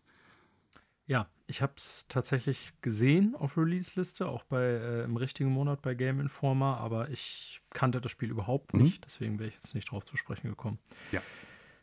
Das nächste Ding steht an bei mir am 24. Mhm. Januar. Ich denke, bei davor hast du auch nichts mehr. Das ist äh, Forspoken, der äh, PlayStation-Exklusivtitel von Square Enix, also beziehungsweise PlayStation 5 und PC, wenn ich das richtig sehe. Ja. Ähm, ja, ich hatte hier schon was dazu gesagt äh, vor ein paar Episoden, dass mich die Demo nicht überzeugt hat, was gar nicht heißen soll, dass das Gameplay keinen Spaß gemacht hätte. Das war grundsolide und ich kann mir auch vorstellen, dass das Game zumindest solide oder auch vielleicht sogar gut wird. Ähm, hat mich aber bestärkt, dass ich Ende Januar, äh, wenn ich dann ein neues Spiel spielen werde, eher nicht vor, Spoken spielen werde, sondern eins, über das wir gleich sprechen. Ähm, ja. ja, also ich wollte hier mit der Demo irgendwie niemanden davon abraten, das zu spielen. Wie gesagt, äh, ich kann mir auch vorstellen, dass es für einige durchaus so ein Sleeper-Hit wird. Ich fand es jetzt nicht überzeugend, was unterschiedliche Gründe hat. Die Dinge, die mir negativ aufgefallen sind, fallen vielleicht anderen Dingen auch gar nicht auf. Siehe Sprachausgabe und ja, Soundkulisse irgendwie und so weiter und so fort. Acting. Ähm, ich weiß nicht, ob du noch irgendein Interesse an dem Titel hast oder die Demo mal ausprobiert hast jetzt tatsächlich mittlerweile. Nee, bin ich noch nicht zugekommen. Ich werde die Wertung abwarten. Ich habe das bei mir auf der Beobachtenliste. Wenn die Wertungen jetzt wirklich extrem gut sein sollten, dann werde ich da mal vielleicht reinzocken, je nachdem. Ob ich mit Fire Emblem dann auch wirklich äh, gerade jetzt voll drin bin oder nicht. Ähm, weil das liegt halt genau zwischen Fire Emblem und Dead Space. Und ich genau. glaube, genau. also Dead Space ist da bei mir definitiv der interessanteste Titel oder der, an dem ich mich, äh, auf den ich mich am meisten freue. Dann kommt halt Fire Emblem und dann käme erst Forspoken, weil ich glaube, das wird auch kein kurzes Spiel sein und Fire Emblem wird ein mega langes Spiel sein. Ne? Also je nachdem, ob ich da gerade warm mit werde oder nicht. Äh, das größere Spiel kommt nämlich am 27. und ich schwenke jetzt mal einfach über. Das Dead Space Remake äh, ja. ist ein Pflichtkauf bei mir, ganz klar. Hast du es vorbestellt? Oder? Ja. Okay, also ich habe es noch nicht bestellt, aber ich bin mir relativ sicher, dass es das erste Spiel, das erste neue Spiel dieses Jahres sein wird, was ich spielen werde. Mhm. Ja, ich denke, die Gründe brauchen wir auch gar nicht groß erläutern. Also, ja, beziehungsweise, also, ne, alles das, was man, also klar, Dead Space 1 ist ein super Spiel und äh, aber vor allen Dingen das, was man bisher davon gesehen hat, wir haben ja auch in der Sendung schon mal drüber gesprochen, äh, war, finde ich, sehr vielversprechend ne? so in optischer Hinsicht. Also ich glaube, eigentlich kann da nicht so viel falsch gehen. Also es würde mich sehr wundern, wenn irgendwie ähm, das Dead Space Remake schlecht wird oder beziehungsweise auch die Wertungen nicht super sind. Denn wie gesagt, die Grundlage, das, das, das eigentliche Spiel, das ja schon fertig ist, äh, ist ja super. Ne? Und wenn die dann noch äh, all das verfeinern, was sich so jetzt in den äh, Previews angekündigt hat, sollte das eigentlich eine Bank werden. Ja, Davon gehe ich auch ganz stark aus. Ähm, ja. Ich will nochmal zumindest mhm. darauf hinweisen, einen Tag vorher, am 26. Januar, es ist jetzt nicht wirklich ein neues Spiel, aber ich dachte, es ist zumindest ganz interessant, ähm, weil Hitman spielen wir beide zwar nicht, ähm, aber am 26. Januar kommt ein großes Update, Hitman World of Assassination. Wo es eigentlich Und genau mein Ding sein müsste, ne? weil es ja auch so eigentlich müsste es Teil voll das sein. Immersive genau. Sim ist. Aber irgendwie hat mich richtig. das Setting da nie so richtig gehuckt. Ähm, ja, ich wollte es auch immer mal super ausprobieren. Spiele, keine ähm, Frage. Genau, habe es bis heute nicht gemacht, aber ja, ich wollte noch mal darauf hinweisen, äh, weil Hitman 3, ja, der letzte Teil, der auch schon länger äh, erhältlich ist für Konsolen und auch PC, soweit ich weiß, ähm, ja, sowieso schon, ich sag mal, vom Umfang her äh, viel bot, wird jetzt mit diesem Update umbenannt in Hitman World of Assassination. Also das, was ihr auf eurem Rechner oder auf eurer Konsole liegen habt als Hitman 3, wird dann äh, Hitman World of Assassination heißen. Und äh, nichts anderes sein als das Komplettpaket von Hitman 1 bis 3. Und äh, das für Besitzer von 3 als äh, Free-Update. Und ich weiß, dass schon einige Maps-Missionen aus 1 und 2, soweit ich weiß, eh bei 3 mhm. spielbar waren.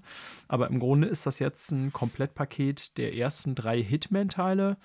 Und äh, ja, das ist schon ziemlich nice, was die da über die Jahre an Support geboten haben, ähm, IO Interactive, die ja mittlerweile auch wieder unabhängig sind. Ähm, also eigentlich wäre es, glaube ich, ein Spiel manuell, was uns beiden liegen würde. Aus ja, irgendwelchen Gründen klar. haben wir das nie gespielt, aber ähm, ich glaube, das wäre eigentlich etwas, äh, was sowohl Qualität als mm. auch äh, Quantität bietet. Also wer an Hitman Interesse hat, ne, kriegt da noch mehr für sein Geld ab dem 26. Januar. Absolut. So, ja. ich glaube, dass du im Prinzip dann fast schon durch bist mit dem, mit dem Januar. Ich, ich bin mit dem Januar dann durch. So zwei, ja. drei kleinere Titel, auf die man mal hinweisen könnte, die mich jetzt nicht unbedingt so richtig abholen, aber die, wenn die gute Wertung kriegen, werde ich mir die mal angucken. Ähm, ich gehe mal nochmal durch. Da haben wir nämlich so Sachen wie am 11.01. Children of Silent Town, so ein ähm, ja, Grafik-Adventure, sage ich mal im weitesten Sinne, mit so einem etwas bizarren, ja, es wirkt fast handgezeichnet, aber so ein bisschen düsterer Look. Ähm, dann haben wir am 12.01. noch Lone Ruin. Das ist so ein äh, Roguelike Indie-Titel, der so ein bisschen, ich sag mal, wie eine Mischung aus Hades und ähm, Hyperlight Drifter aussieht. Ähm, 19.01. Colossal Cave. Äh, für die Leute, die vielleicht so ein bisschen noch was mit äh, Roberta und Ken Williams, Ken Williams hieß er, glaube ich, ähm, zu, zu tun haben, beziehungsweise damit noch was anfangen können. Ein Remake des, des äh, textbasierten Adventure-Spiels von, ich weiß gar nicht, 1979 oder 80 oder sowas, also schon ziemlich alt. Ähm, kommt am 19.01. raus. Und dann haben wir noch am 31.01. ein Spiel, das ich zumindest optisch sehr interessant fand, nämlich äh, Inculinati, was im Prinzip so ein bisschen aussieht wie Pentiment, weil es halt so diese mittelalterlichen Vignetten und Zeichnungen aus Büchern und Folianten und so aufgreift und das Ganze als Strategiespiel präsentiert. Also es sieht super interessant aus. Ähm, da könnte ich mir vorstellen, je nachdem, wie halt das Spiel selber dann bewertet wird, ob ich da auch mal reingucke. Ja. Das war's für den Januar, würde so ich sagen. Aus. Da ist also insgesamt äh, bei mir auf der To-Do-List tatsächlich erstmal nur in Klammern äh, Dead Space. Ja, bei dir in mit Vorzeichen ein bisschen anders. Ne? Fire Emblem, hast du ja gesagt, würdest du zumindest mal anzogen. Ja, genau, so sieht's aus. Ja. Dann, Manuel, hüpfen wir doch mal in Februar, wenn das in Ordnung ist. Hüpf. Hüpf, hüpf. Ähm, ich fange mal einfach an. Bei mir geht's los am 10. Wenn du noch was vorher hast, dann äh, schrei gleich gerne. Hm, nichts, was ich jetzt gerade so auf dem Schirm habe. Auch da wieder so ein paar kleinere Spiele, aber nichts, was ich jetzt irgendwie geplant habe zu spielen, sondern wo ich denke, ich weise da gleich kurz mal drauf hin für die Zuhörenden. Ja. Ja, also äh, der äh, Februar, 10. Februar, ist ein großes Spiel, würde ich sagen, mit Hogwarts Legacy. Mhm lang erwartet. Wir haben ja auch schon mehrfach darüber gesprochen. Ich bin nach wie vor auch sehr interessiert, was aus dem Spiel wird. Ähm, ehrlich gesagt, also ich glaube nicht, dass es total schlecht wird, aber es ist jetzt auch nicht so, der Entwickler ist ja Avalanche, dass ich blindes Vertrauen in die habe. Klar ist das alles ziemlich gut, was die gezeigt haben in den Streams auch zuletzt. Es sieht alles sehr nett aus. Aber ob da von der ähm, Spielbarkeit und auch Kohärenz her dann wirklich ein gutes oder sehr gutes Spiel bei rumkommt, bin ich mir persönlich noch nicht sicher, Manuel. Ich weiß nicht, wie es bei dir aussieht. Ja. Ähm, ja, daher ist das so ein Ding, ich werde die Wertung da definitiv abwarten und auch vor allen Dingen jetzt nicht nur die Zahl, sondern irgendwie schauen, woran stören sich etwaige Reviewer denn? Mhm. Äh, oder ist es vor allen Dingen auch in einem Zustand technisch? Ist ja ein sehr großes Spiel anscheinend. Ähm, der das Ganze irgendwie äh, gut spielbar macht zum Zeitpunkt des Erscheins. Und wenn das dann alles der Fall sein sollte, dann äh, ist jetzt bisheriger Plan, wie ich schon sagte, ähm, dass ich mir wohl eine Gebraucht-Version zulegen würde, ja, um äh, ich sag mal, äh, Geld zu sparen, A, auf meiner Seite äh, und B, J.K. Rowling nicht noch mehr Kohle in ihr gut gefülltes Portemonnaie zu spülen. Mhm. Ähm, das heißt dann natürlich, ich würde es auch nicht Day One spielen, logischerweise, weil das geht mit Gebrauchtkauf irgendwie nicht so einher, aber ja. Ich glaube, so ganz konkretes Interesse ist bei dir auch nicht, ne? Dass du jetzt sagst, Nö. ich habe es vorbestellt oder so. Nö, überhaupt nicht. Also wird, glaube ich, ein großes Spiel werden, wird, glaube ich, wieder eine Kontroverse aufwerfen aufgrund der Personalie J.K. Rowling, auch zu Recht. Aber äh, ist wirklich gar nichts, was mich jetzt in irgendeiner Art und Weise äh, interessiert, beziehungsweise wo ich jetzt denke, das könnte für mich was werden. Also eher im Gegenteil. Ähm, ja. Deshalb fällt mir es da auch sehr einfach, sagen wir mal ganz klar so, äh, zu sagen, ich kann das gut im Regal liegen lassen, von mir kriegt sie kein Geld. Ne? Also nicht, um da jetzt irgendwie. Ich mache da, also ich mach das jetzt nicht notwendigerweise an der moralischen Keule, die ich da schwingen will, irgendwie fest, sondern das Spiel generell Auch anhand des Spiels. tatsächlich nicht. Ja, klar. So, und deshalb brauche ich mir dann diese Diskussion für mich persönlich so gar nicht irgendwie dann halt entscheiden. So, ja. Also, es fällt mir da einfach, das liegen zu lassen. Ich verstehe, was du meinst. Mhm. Ja, für mich wird es weitergehen am 14. Hast du sonst noch was vorher? Hm. Oh, jetzt bin ich in den falschen Monat gerutscht. Nee, vorher tatsächlich nicht. Ähm, am 14. käme für Switch als Konsolenexklusivtitel und PC äh, Blanche. Blanc. Blanc. Waren, ja. Auch da hatten wir schon mehrfach darüber berichtet, dass ähm, ich sag mal, schöne, stilistische Schwarz-Weiß- äh, Abenteuer von äh, Rehkitz und Fuchs, glaube ich, soll es sein. Ähm, das wir ja schon in der Nintendo Direct und ich glaube auch bei E3 schon besprochen hatten. Mhm. Ähm, genau, von Casus Ludi, sagt mir jetzt gar nichts als Entwickler. Äh, Gearbox Publishing, das Ganze als kooperatives Spiel, so im Zweierpaket, ne, dass man eben Fuchs und ähm, Rehkitz spielt. Ja, sah so nach so einem ganz niedlichen Abenteuer aus. Ob es letztendlich ein gutes Spiel wird, wie gesagt, auch da erstmal abwarten. Aber so äh, hatte ich ja in der Vergangenheit schon gesagt, von den Trailern her, finde ich, sah das erstmal nach so einem Indie-Titel aus, der mich sogar reizen könnte. Day One Purchase für mich eher nicht. Es sieht nett aus, ne? weil ja. interessanter Grafikstil, handgezeichnet. Und ich meine das auch gar nicht abwertend, wenn ich nett sage.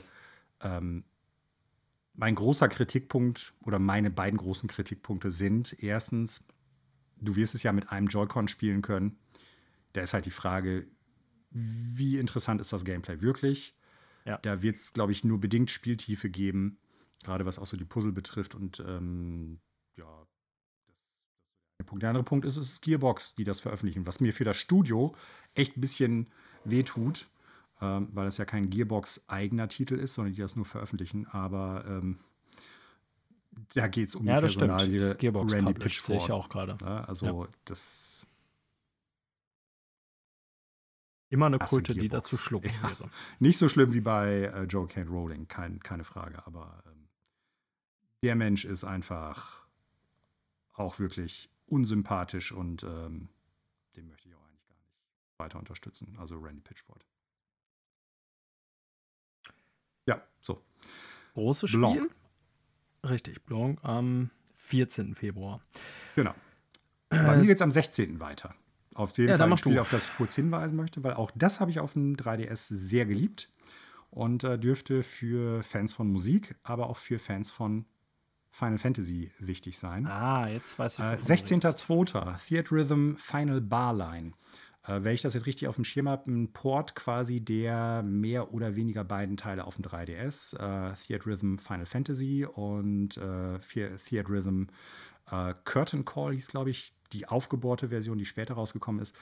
Im Prinzip ein Rhythmusspiel, in dem man klassische Final Fantasy Musik dann hinterlegt hat. Man hat was ganz witzig ist, so, ein, so einen leichten RPG-Ansatz. Man hat halt Charaktere, die man auswählen kann aus den Final Fantasy-Titeln die dann über so ein Side-Scrolling, so ein Autoscrolling-Level laufen und währenddessen macht man so klassische Rhythmussachen. Ne? Also, dass man zum richtigen Zeitpunkt bestimmte ja, ähm, Knöpfe drücken muss oder irgendwie eine, eine, richtige Bewegung machen muss und so weiter und so fort. Und ähm, das Ganze gepaart mit dem wirklich mittlerweile ja schon legendär guten Final Fantasy Soundtrack von, den, von der gesamten Serie und Reihe.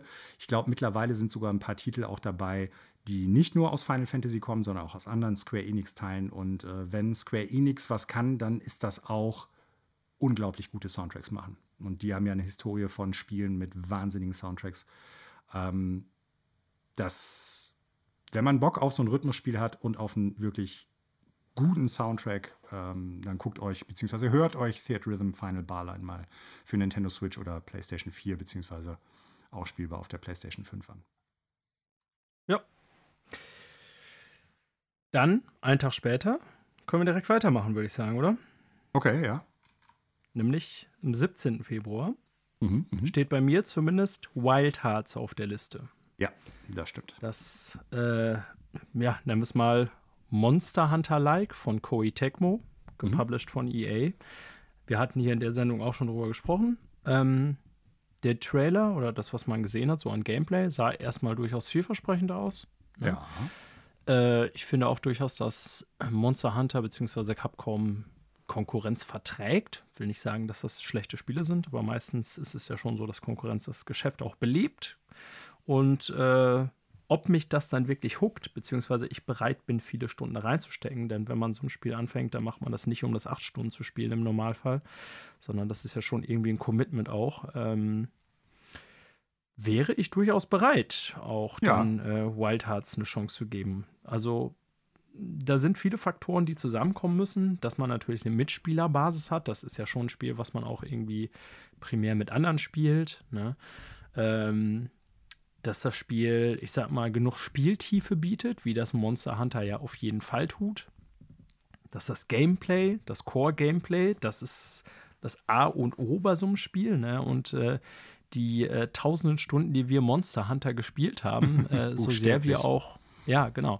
Ne, also man kann bei jedem Monster Hunter immer wieder was kritisieren, so was, äh, ich sag mal, DLCs angeht oder Gestaltung des Endgames oder auch Drop Chances oder auch äh, Wiederaufbereitung von Monstern oder auch Gestaltung und so weiter. Aber was man im Kern nicht kritisieren kann, ist, dass diesen, diesen Core-Gameplay-Hook und der funktioniert einfach bei Monster Hunter. Und das ist für ja. mich so die große Frage, die ich noch nicht beantworten kann bei Wild Hearts. Aber wenn das der Fall ist, ja. Gerne, ja. Plus, ich würde das noch unterstreichen, also nicht nur der Core-Gameplay-Loop im Sinne von Monster schnetzeln, um neue Ausrüstung zu kriegen, um mehr Monster zu schnetzeln, um bessere Ausrüstung zu kriegen, sondern was Monster Hunter insgesamt gut schafft, auch gemessen an vielen anderen Third-Person-Action-Spielen oder auch so Action-RPGs, ist, es fühlt sich auch gut an zu spielen. Ja. Das heißt, das Handling, das Gefühl der Waffen, da ist jede Waffe unterschiedlich, fühlt sich unterschiedlich an, du musst jede Waffe unterschiedlich angehen, aber jede Waffe fühlt sich in der Handhabung gut an und fühlt sich auch als eine, in den, in den meisten Fällen mit ein, zwei Ausnahmen bei einigen bestimmten Monstern in einigen einzelnen Teilen. Jede Waffe fühlt sich auch relevant und nutzbar an. Weißt du, was ich ja. meine? Also im ja, Sinne von, es gibt keine Waffe, die über ist oder die besonders OP ist oder besonders äh, ja, schwach ist und deshalb gar nicht irgendwie benutzt werden kann, egal ob du alleine spielst oder halt im Team. Und äh, das ist so eine Sache, die würde ich da noch mit reinnehmen, woran sich Wild Hearts dann auch messen lassen muss. Also äh, für dich, weil du gerade sagtest, es liegt ja auch dran, hat man Leute zu spielen. Also wenn ich, wenn Connor davon nicht abgerückt ist, Grüße gehen raus, äh, dann wollen wir beide das auf jeden Fall im Februar spielen. Ah, und dann bist das du und so vielleicht auch einige andere Leute, die das jetzt irgendwie aus unserem Bekanntenkreis hören oder daran Interesse haben an dem Spiel, natürlich auch gerne eingeladen. Ähm, ja. Ich bin mir jetzt gar nicht mehr sicher. Vier oder drei Spieler pro Jagdgruppe? Das habe ich jetzt gerade gar nicht mehr. Das weiß ich jetzt auch nicht mehr. Was ich ja reizvoll finde, ist, dass das ähm, Next Gen bzw. mittlerweile Current Gen Only ist, also PlayStation 5, Series X und X, S und X und äh, PC. Ähm, es ist nicht das Wichtigste bei einem Monster Hunter, aber ich habe ja schon vorhin gesagt, bei Rise, äh, ich finde schon, dass mich ein bisschen stört, dass es eben aussieht wie ein altbackenes Switch-Spiel. Mhm. Und da würde ich mir dann dementsprechend, und das hoffe ich ja auch für das neue Main Monster Hunter, erhoffen bei Wild Hearts, dass es, da es eben nicht mehr für die alte Konsolengeneration rauskommt, dass das auch so ein bisschen äh, die technischen Limits ein bisschen weiter pusht, als Monster Hunter das zuletzt getan hat, äh, weil äh, ist ja auch was fürs Auge. Ja, absolut. Ja, ich habe wohl Bock drauf.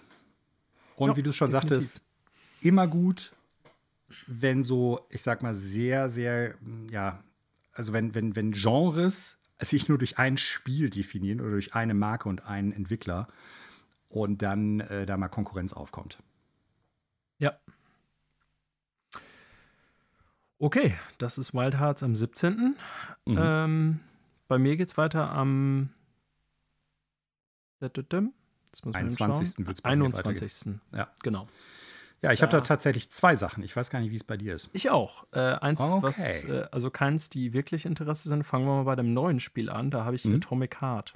Ja, das habe ich auch aufgeschrieben. Und das ist so ein Spiel, ähm, ich werde es kurz machen. Also ich weiß jetzt noch nicht, ob es wirklich ein gutes Spiel ist. Seitdem das Sie. Spiel als Spiel, als eigenständiges Spiel angekündigt ist, ursprünglich war das ja, ich glaube, äh, Luna Park, Sowjet Luna Park sollte das heißen. So, so ein VR-Ding, meine ich. Seitdem das als eigenständiges First-Person-Shooter, Schrägstrich Abenteuerspiel angekündigt worden ist, fand ich das super interessant, was so das Design und den Grafikstil und so betrifft. Ne? Weil so ein bisschen so Retrofuturismus aus der Sowjetzeit, das sieht schon alles irre aus und interessant. Ähm, das Gameplay der Demos in den letzten Jahren war sehr durchwachsen, ähm, aber trotzdem habe ich lange Zeit dann natürlich gedacht, ja, mal abwarten, wenn es erstmal rauskommt, weil es ja auch schon sehr lange in der Entwicklung ist, äh, wie es dann wirklich ist. Ähm, ja, das, das große Problem ist natürlich so ein bisschen für mich, äh, da muss ich mich aber in den nächsten Wochen nochmal wirklich schlau machen. Das weiß ich nämlich, muss ich äh, jetzt erstmal auch dazu sagen, gar nicht. Ähm, es handelt sich ja bei Mundfisch um ein russisches Studio. Und natürlich haben wir jetzt zum Zeitpunkt dieser Aufnahme die Situation, dass es leider immer noch einen Angriffskrieg Russlands gegen die Ukraine gibt. Und ähm, wo wir ähnlich wie bei Joanne K. Rowling gerade schon drüber gesprochen haben, ich echt hin und her gerissen bin. Eigentlich möchte ich Supportern des russischen Angriffskrieges auch kein Geld geben. Ne? Also ich, Ja. mir ist bewusst, dass es in Russland auch mit Sicherheit, davon gehe ich jetzt mal aus, ähm, also es gibt mit Sicherheit äh, Leute, die dagegen sind, die dagegen auch versuchen, was zu machen. Es gibt hoffentlich auch eine schweigende Mehrheit, die nichts machen können oder sich nicht in der Situation sehen, dagegen was machen zu können. Ähm, aber nichtsdestotrotz ist es halt gerade eine schwierige Zeit dann, da wirklich für mich auseinanderklamüsern zu können, auf welche Seite kann ich die einzelnen Menschen stellen ne, oder die einzelnen äh, Personen. So, und ähm, deshalb bin ich da tatsächlich trotz meines Interesses an diesem Spiel echt hin und her gerissen. Da muss ich mich noch mit auseinandersetzen. Wo stehen diese Leute eigentlich gerade? Ne? Und äh, deshalb, ja, kann ich noch nicht wirklich sagen, also Stand jetzt, weil ich es nicht, nicht besser weiß, würde ich das Spiel erst liegen, würde ich das Spiel liegen lassen. Punkt.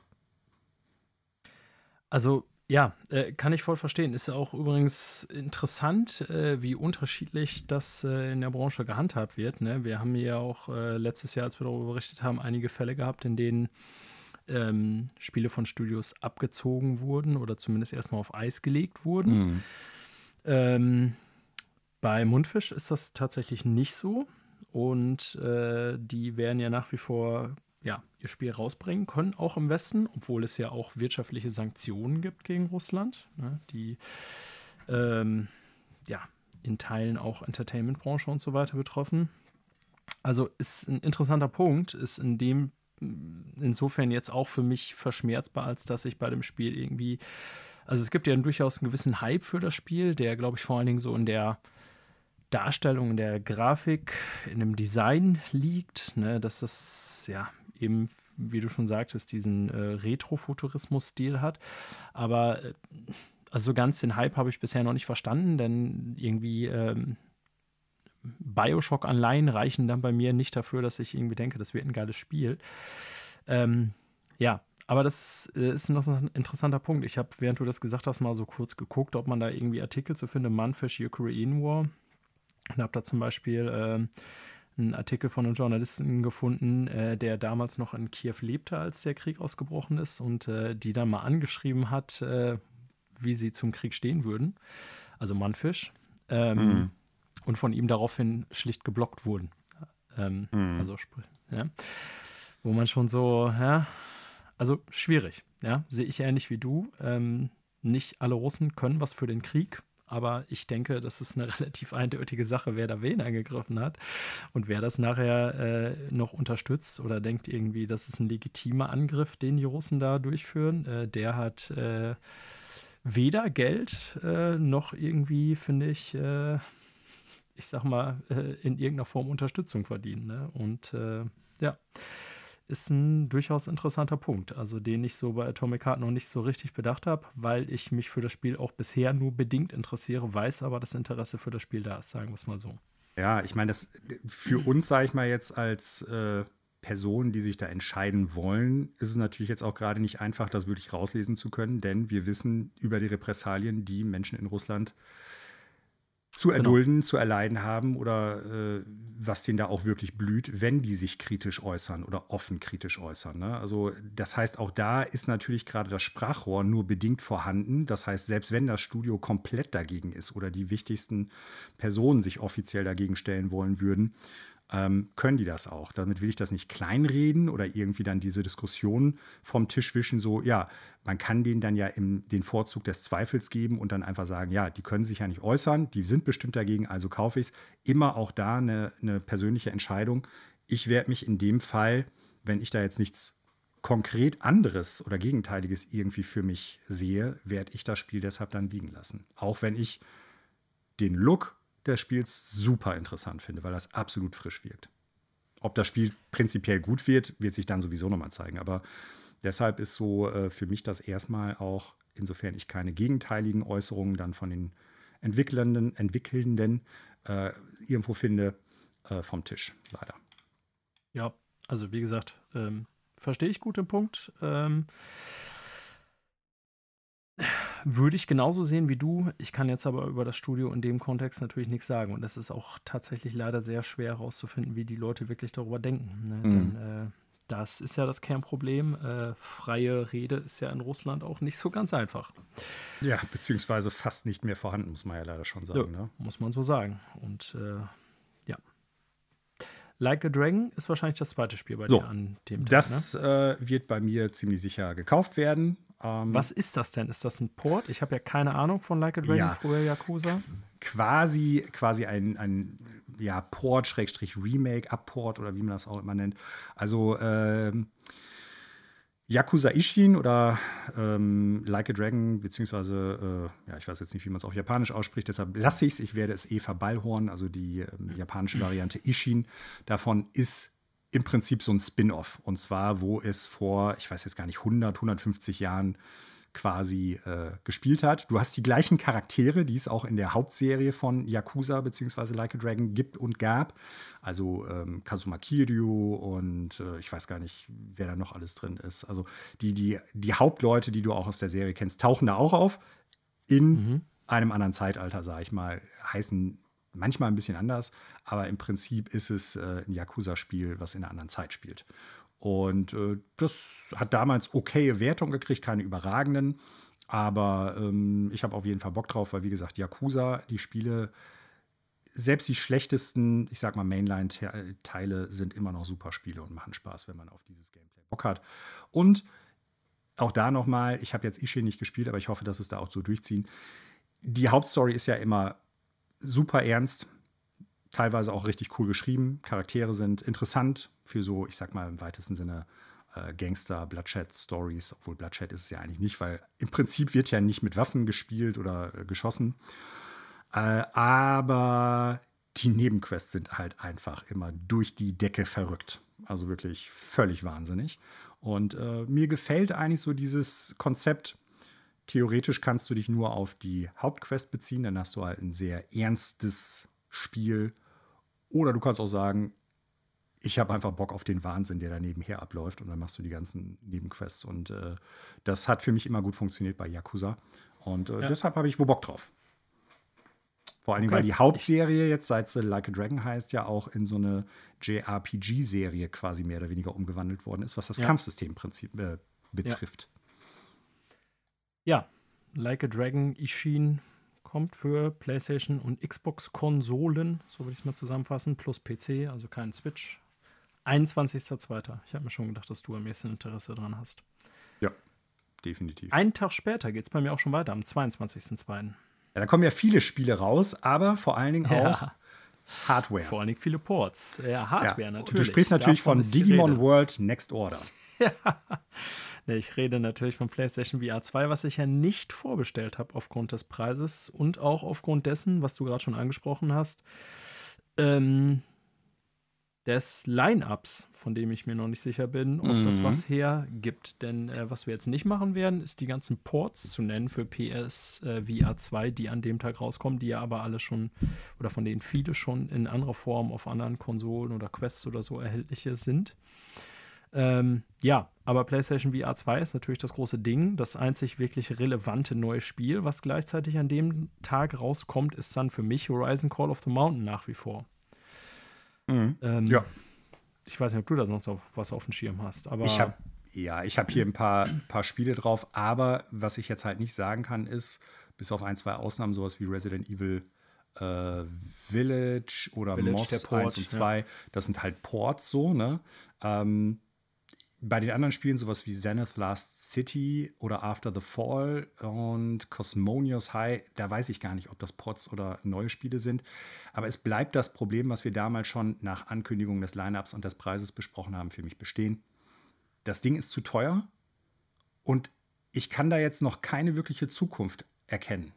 Wenn ich da 550 Euro für ausgeben soll, dann ist das nett, dass es da ein Horizon Call of the Mountain zum Start gibt.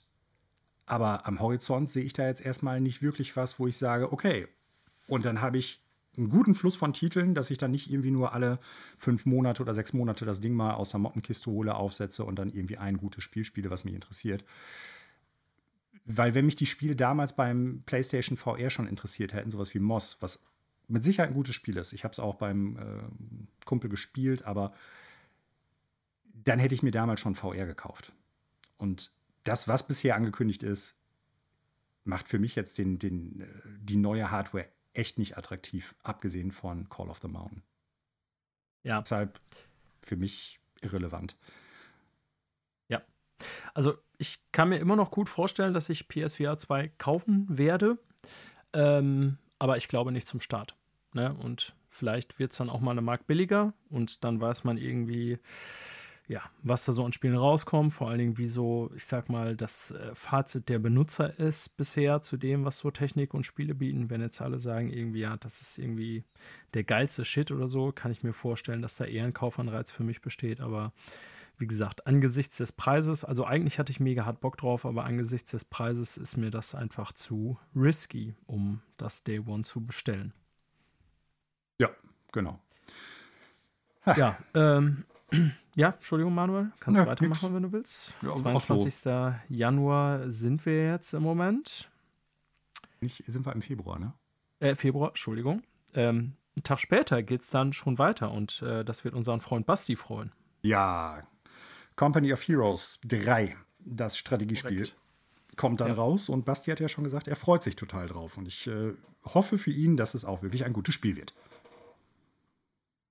Ja, äh, Punkt. Ich Mehr kann ich spielen. dazu nicht sagen, ja, genau, Genau, weil für äh, mich ihr ist habt es letztes Mal gemerkt, ich habe keine Ahnung, äh, wie sich das spielt. Äh, Company of Heroes, der Name sagt mir natürlich was, aber ich habe das äh, sogar vom Spiel her vertauscht. Ähm, aber ja, äh, kommt auch nur für PC, also zumindest vorerst. Äh, 23. Februar für euch äh, Strategie-Kriegsliebhaber. Äh, merkt euch den 23. Februar vor.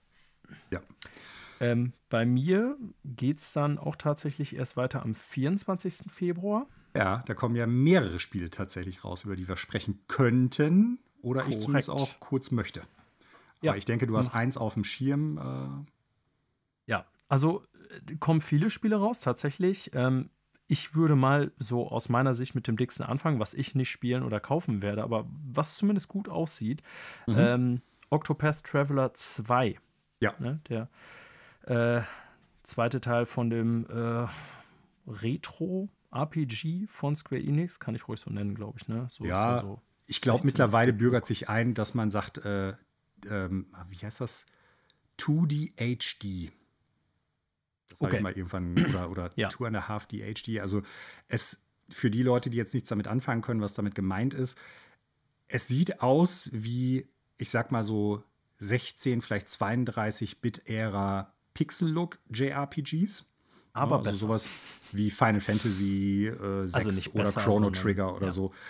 Aber das Ganze dann halt in dreidimensional. Ne? Also Ja. schon in einer dreidimensionalen Welt mit Polygonen, die dann aber halt pixeliert aussehen. Nenne ich es jetzt mal in der Meinung eines besseren Ausdrucks. Dafür wird es mit Sicherheit irgendwie einen Fachbegriff geben, der mir gerade entfällt. Aber so kann man sich es vielleicht vor dem geistigen Auge etwas vorstellen. Und es ist der Nachfolger zum, äh, ich weiß gar nicht, 2017 erschienenen Octopath Traveler, was ein gutes Spiel war. Vor allen Dingen natürlich des Looks wegen und das Kampfsystem hat auch Spaß gemacht. Ein bisschen dröge, was die Story betrifft. Ich hoffe, dass sie da ein bisschen mehr mitmachen, denn ähm, das ist jetzt kein Spoiler. Man hat ja acht unterschiedliche Charaktere, die man spielen kann, die einzelne Substories nochmal haben. Was ein bisschen schade damals war, dass das nicht mehr miteinander verflochten gewesen ist. Und äh, das hoffe ich, dass sie das bei Octopath Traveler 2 ein bisschen besser hinkriegen. Also für mich sitzt das auf jeden Fall auf der zu fast hundertprozentigen Kaufliste. Äh, ich habe Ah. da Bock drauf. Tatsächlich. Okay. Ja. Ja, also bei mir nicht, aber äh, ich fand ja auch schon, dass der erste Teil sehr cool aussah. Hab den Soundtrack auch ganz gut in Erinnerung, als ganz gut in Erinnerung. Ähm, also ich finde, es sieht interessant aus, aber jetzt in dem Zeitraum ähm, wird bei mir auf jeden Fall anderes voranstehen. Gleich äh, kommt auch noch ein Spiel, was sehr viel Zeit äh, kosten wird bei mir. Vorher kommt noch Wild Hearts. Ähm, also ich denke nicht, dass da Zeit zwischen sein wird. Aber prinzipiell finde ich, sieht das, also dieser äh, Two and a Half D, äh, wie du es gerade ausgedrückt, äh, ausgedrückt hast, Look ist ja auch so ein bisschen umstritten. Ne? Gibt ja Puristen der, ich sag mal, 16-Bit-Zeit, die das auch ablehnen. Ähm, ich finde ja dennoch, dass äh, Octopath Traveler, sowohl der erste Teil schon als auch der zweite Teil, sehr hübsch aussehen. Aber das ist Ja. natürlich auch Geschmacksfrage. Ich mag das auch total gerne. Das Problem ist da eher, ich sag mal, so ein bisschen, ja, die spielerische Ebene bisher gewesen. Das äh, Dragon Quest 3 Remake hat ja auch so einen Look. Also ich mag das. Von mir aus können sie damit auch weiter Spiele produzieren. Chrono Trigger 2. Oder so. ähm, ja, ne? gerne. Ja, die anderen Spiele am 24. Februar, da sind noch ein paar bei, die sind für Ja. dich interessant. Was hast du da noch? Ja, ein Spiel, mit dem ich immer schon liebäugle, kriegt einen zweiten Teil. Irgendwie nie mit angefangen, aber eigentlich auch das könnte ich mir vorstellen, ist genau mein Ding, aber irgendwie habe ich mich nie reingewagt. Kerbal Space Program 2 für den PC, der Nachfolger zu Kerbal Space Program. Ähm, ich glaube, das wird so ein Ding sein, was ich auch immer dann weiter beobachte, aber irgendwie auch nie anfangen werde zu spielen, leider. Äh, vielleicht steige ich aber trotzdem doch mal irgendwann ein. So, und dann kommt am gleichen Tag noch ähm, der Port von Kirby's Return to Dreamland Deluxe, Ja, beziehungsweise im Original hieß es Kirby's Return to Dreamland auf ähm, Switch raus. Der, der Wii-Teil, der mittlerweile sogar relativ ja, teuer ist, wenn man den, glaube ich, gebraucht kauft. Ich meine, das ist einer der, Ah. ich sag mal, also ist, ist noch erschwinglich, aber ist jetzt auch nicht mehr super günstig, mei- meine ich. Ja. Das Spiel ist okay.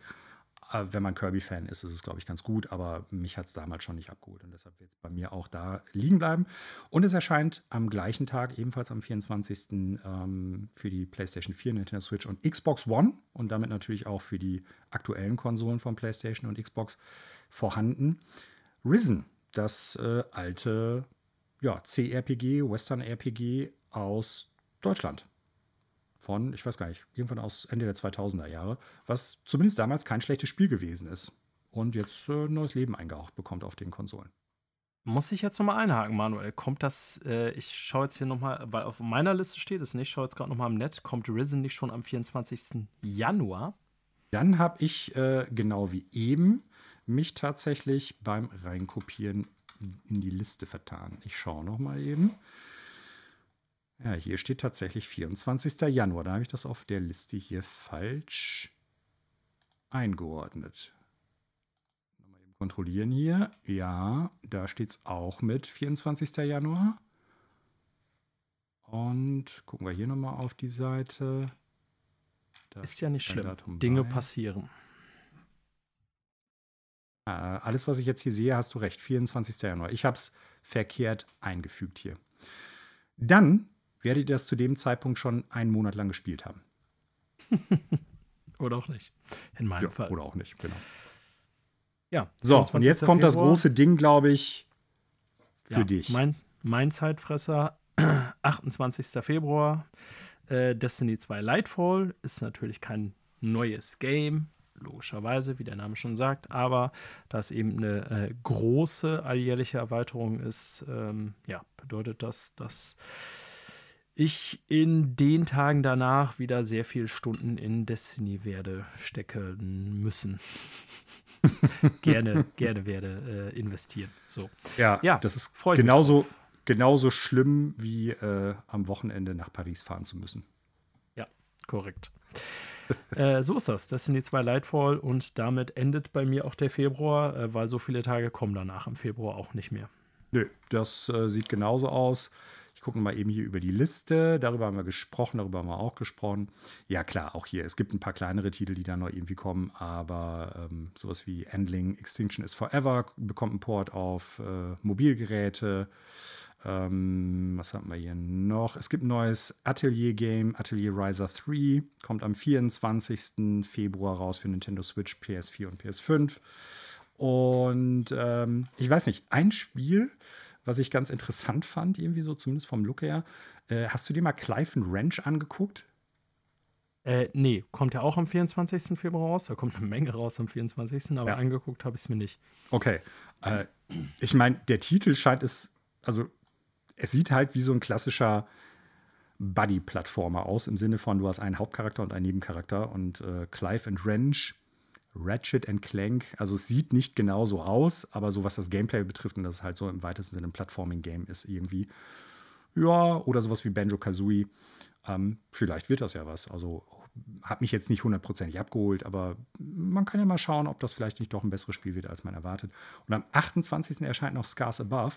Ähm, was wir damals, meine ich, besprochen hatten, als wir über, wie hieß das nochmal? Ähm, Prime Matter, Prime Matter gesprochen, gesprochen hatten. Genau. Ja, ne? genau. Und Kommt mal gucken. Publisher Prime Matter. Ja, Nachdem genau. Dolman eher ja, nicht so gut war, vielleicht wird ja Scars Above ein Ding und ein Hit für die. Das äh, fände ich ja gar nicht verkehrt. Ich würde es denen ja mal ja, wünschen. Kommt für mich leider gar nicht in Frage, da am gleichen Tag Destiny 2 Lightfall ja. rauskommt. Aber äh, ja, prinzipiell, wenn es ein besseres Spiel wird, klar, hoffen wir das. Ja, meine persönlichen Picks im Februar äh, wären dann auch äh, tatsächlich Destiny 2 Lightfall. Kommt zwar erst am letzten Tag des Februars raus, aber vorher äh, Wild Hearts. Mhm.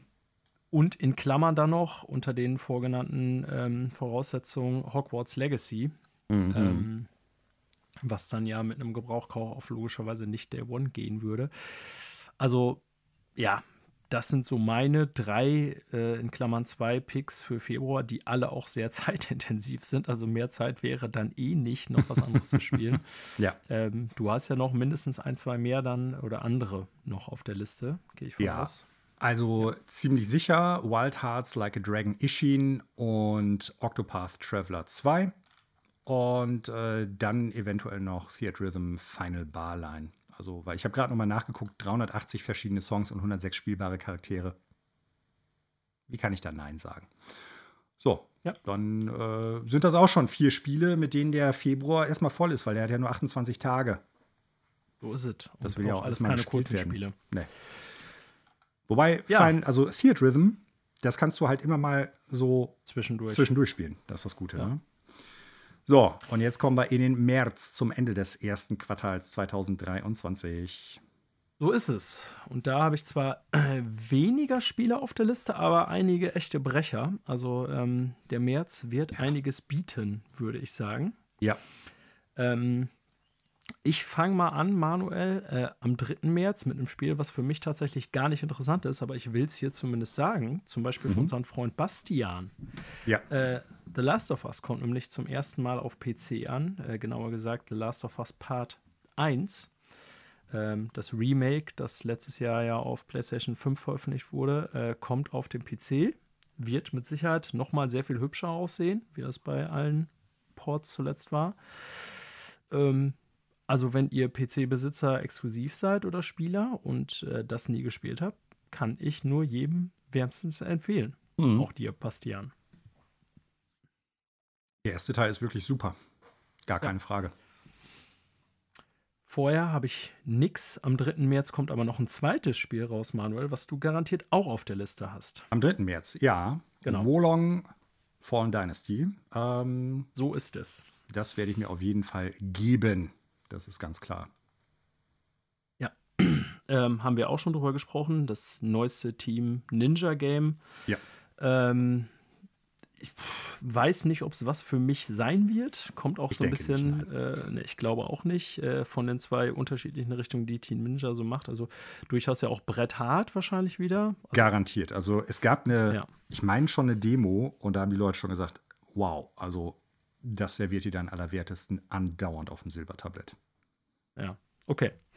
Ja, aber dennoch äh, drei durchaus bemerkenswerte Releases direkt Anfang März am 3. Bei mir geht es dann weiter am 9. Weiß nicht, wie es bei dir aussieht. Ähm, ich gucke nochmal eben drauf. Ja, am 9. kommen zwei Spiele raus, die mich interessieren, aber sehr wahrscheinlich die ich nicht kaufen werde. Also eins weiß ich, dass ich es hundertprozentig nicht kaufen werde oder spielen werde. Und das andere ähm, ganz vielleicht, aber sehr wahrscheinlich auch nicht. Aber die ich beide auf jeden, die mich interessieren. Ja, also äh, kommen mehrere Spiele raus, ich gebe dir recht. Ich fange mal mit äh, dem Großen an, was ich bestimmt auch nicht kaufen werde, aber zumindest äh, starkes Interesse dran habe. Ja. Und, äh, was auf Platz 1 äh, unseres Freundes Bastis gelandet ist, der meisterwarteten Spiele, nämlich Skull and Bones, Ja. am 9. März raus. Die Frage ist ja, kommt es am 9. März raus? Äh, es gibt da ja eine Wette, dass ja, es eben aber nicht am 9. März kommt. 2023. Genau. Ähm, Stand jetzt steht 9. März immer noch als Release-Datum. Werden wir es da spielen? Wir beide mit Sicherheit nicht. Ah, Äh, nein, ganz klar. ganz klar nicht. spielen, keine Ahnung. Ich bin trotzdem nach wie vor sehr gespannt daraus. Gar nicht, weil ich dem was Schlechtes wünsche, aber ja. Ähm, was ist nach so vielen Jahren aus diesem seltsamen Spiel geworden? Ja, also das Spektakel um das Spiel herum interessiert mich mehr als das Spiel selber. Äh, für mich ist dann noch ähm, Fatal Frame Mask of the Lunar Eclipse oder wie es ja eigentlich so Das in Europa mir, und in Japan heißt, äh. Project Zero Mask of the Lunar Eclipse. Für so ziemlich alles, was Videospiele abspielen kann: PC, Nintendo Switch, Xbox One, Series S, X, PlayStation 4 und 5. Port, Schrägstrich Rema- Remake des äh, vierten Teils der Project Zero und Fatal Frame Serie, was damals für die Wii und leider auch nur in Japan rausgekommen ist.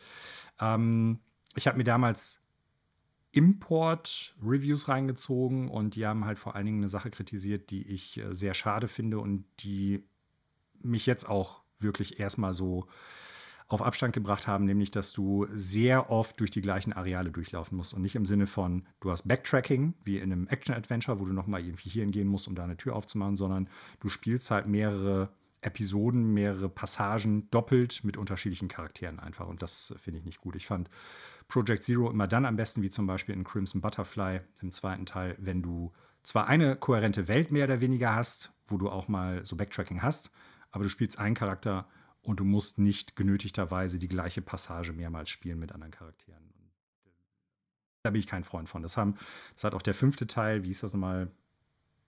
Irgendwas mit Water, ich weiß das gar nicht mehr. Der hatte das auch schon und ähm, das hat sich meines Erachtens nach auch in den Reviews niedergeschlagen, dass äh, der vierte Teil nicht besonders gut beleumundet gewesen ist und der fünfte auch nicht. Fans der Serie werden damit Sicherheit was damit anfangen können. Ich beobachte das Spiel, ähm, aber die, sehr wahrscheinlich werde ich es nicht spielen. Ja. Ja, bei mir geht es weiter am 17. März. Mhm, mhm, mhm. Äh, Peppa Pig World Adventures. Nein. Äh, auch das werde ich nicht kaufen, ähm, aber zumindest äh, ziemlich kurzfristig angekündigt. Bayonetta Origins, äh, Syriza and the Lost Demon, Mhm. 17. März für Switch exklusiv. Ja, hatten schon gesagt, äh, das hat mit dem normalen Bayonetta äh, nichts Gar zu zu tun. Ist so ein, Ich, ich glaube auch, dass das, dass das ursprünglich kein Bayonetta-Spiel sein sollte, sondern irgendwas anderes. Und dann hat Nintendo gesagt, ey, pass auf, wir hauen das raus, aber dann macht mal irgendwie eine Marke darüber, mit der wir auch irgendwie was vermarkten können, was die Leute kennen. Dann haben sie gesagt, ja, nehmen wir Bayonetta. Also Ja. das, ich würde darauf wetten. soll nicht heißen, dass es ein schlechtes Spiel wird. Ne? Nö, aber es sieht für einen Full-Price-Titel schon etwas, also das, was ich bisher gesehen habe, ein bisschen, wie sagt man, dürftig ist der falsche Ausdruck. Er sieht zwar schick aus, aber es sieht nicht nach einem Vollpreistitel aus, sagen wir es mal so. Eher wie so ein, ich sag mal, Indie, ein bisschen so Indie angehauchtes Spiel. Ja, Trotzdem kann es ja gut werden, mal gucken. korrekt. Aber am gleichen Tag kommt ein Spiel, auf das ich mich tierisch freue. Und was ich tatsächlich bis vor kurzem gar nicht auf dem Schirm hatte, dass es dann schon kommt. Ja, die Rede ist natürlich von Star Wars Jedi Survivor. Und äh, das sieht tatsächlich gar nicht günstig aus, sondern äh, bisher sehr gut und auch ja. sehr AAA-ig. Und äh, das bin ich mir ziemlich sicher, werde ich auch Day One kaufen. Ja, hier auch, ganz klar. Ich fand den ersten Teil super. Hat mir richtig Spaß gemacht. Und ähm, Pflichtkauf für mich. Punkt. Und ist auch äh, Next Gen Only. Oder Current genau, Gen Next Gen. Only, ja, ist, wie ist die Sprachregelung jetzt? Äh, exklusiv für äh, die Series XS-Konsolen und PlayStation 5 plus PC. Also kein Last-Gen-Game, äh, was ich gut finde, weil jetzt so nach über ja. zwei Jahren wird es dann auch mal Zeit vorzuschreiten. Falls ja. wir uns zurückerinnern, der erste Teil hatte ja auf den Basiskonsolen manchmal auch so ein paar Ladeprobleme, ne? Das stimmt durchaus. Also war technisch äh, sehr gut, aber ja, so äh, Ladezeiten und so war dann manchmal schon durchaus ein bisschen quälend. Aber nicht nur die Ladezeiten, sondern dass halt auch Gegner nicht schnell genug eingeladen worden ja, sind, okay, genau. Ne? Oder dass du halt so einzelne Segmente hattest, wo du genau erkennen konntest, alles klar, jetzt werden wieder Daten geschaufelt, weil das neue Areal kommt und dann hast du halt diese klassischen schmalen Gänge gehabt, äh, Gänge, wo du dann halt ja. dich irgendwo durchwuseln musstest, weil im Hintergrund jetzt irgendwie gerade äh, der Prozessor Hochleistung betreibt und da irgendwie Daten schaufelt und wo dann die ja, Bildwiederholungsrate mit mal zusammengebrochen ist. Nichts, was das Spiel unspielbar gemacht hat, überhaupt nicht. Und auch kein Vergleich zu sowas wie Cyberpunk, wie äh, Pokémon jetzt oder so. Aber äh, man hat schon gemerkt, dass die Basiskonsolen da an ihre Grenzen kommen. Und wenn sie sich jetzt komplett von der Konsolengeneration gelöst haben, freut mich das natürlich für mich persönlich. Schade für alle Leute, die noch keine Current-Gen-Konsole kaufen konnten. Aber äh, ich hoffe, dass das Spiel dementsprechend auch aussieht und dementsprechend auch flüssig und rund läuft. Ja. Äh, sehe ich genauso. Wird, wie gesagt, ziemlich sicher ein Day One-Kauf bei mir. Und jetzt kommt, ich lehne mich mal aus dem Fenster, vielleicht siehst du das mit Destiny 2 Lightfall anders. Aber ich würde fast sagen, so für die ersten drei Monate, wenn ich jetzt nochmal rüber gucke, sehr wahrscheinlich das größte Spiel überhaupt. Am 24.03. Äh, 24.03. vom Resident Evil 4 Remake. Äh, ja. ja, würde ich dir zustimmen. Also, ich sag mal so, jetzt Destiny 2 ist ja jetzt sehr spezifisch bei mir, ne, von Erweiterung her und auch was ich in Zeit reinstecke, aber ähm, also wenn ich die zwei Kracher des ersten Quartals benennen müsste, dann wären das aus meiner Sicht vom Interesse her tatsächlich eben die beiden, also Jedi Survivor und mhm. Resident Evil 4 Remake, die dann leider innerhalb von äh, sieben Tagen dazwischen rauskommen, äh, was jetzt gar nicht schlimm ist oder schlecht sein muss, aber ich finde, das sind schon so die zwei großen Dinger und Resident Evil 4 Remake, ja, also ich glaube, Resident Evil 4 braucht man gar nicht mehr äh, so viel zu sagen, äh, nicht ohne Grund, dass vielleicht noch bis heute beliebteste Resident Evil, würde ich so, glaube ich, mal in den Raum stellen. Also von Verkaufszahlen vielleicht her nicht mehr, weiß ich nee. nicht. Aber Verkaufszahlen nicht, weil fünf, bei fünf bin ich mir nicht mehr sicher, aber sechs zumindest, was ja eigentlich so mit als der Tiefpunkt der Hauptserie gesehen wird, hatte ja. sehr viel höhere Verkaufszahlen noch als äh, vier, meine ich. Wenn man nicht die 10.000 Ports auf, keine Ahnung, äh, Kühlschränke, Switch, Tablets. Kühlschränke, Toaster und so weiter von Resident Evil 4 mit reinrechnet. Aber ähm, ja, ich glaube auf jeden Fall neben vielleicht dem originalen zweiten Teil in der Hauptserie das am besten beleumundete und das vermute ich auch mal beliebteste Spiel aus der Serie. Ja, wird dann bei mir auch tatsächlich das erste Mal seit äh, GameCube sein, dass ich das mhm äh, komplett spiele. Ich überlege gerade, ob ich die äh, Wii-Version mal gespielt hatte. Ich glaube, du hattest die ja auch, ne? Weil die Pointersteuerung die. Die Pointersteuerung eigentlich super. ziemlich gut war. Ja, ja also genau. das war, ist ja auch eine ganz große Stärke der Wii, auch nach, also bei allen negativen Punkten, so diese Waggle-Steuerung, haben wir auch schon früher mal drüber uns ausgetauscht im Podcast.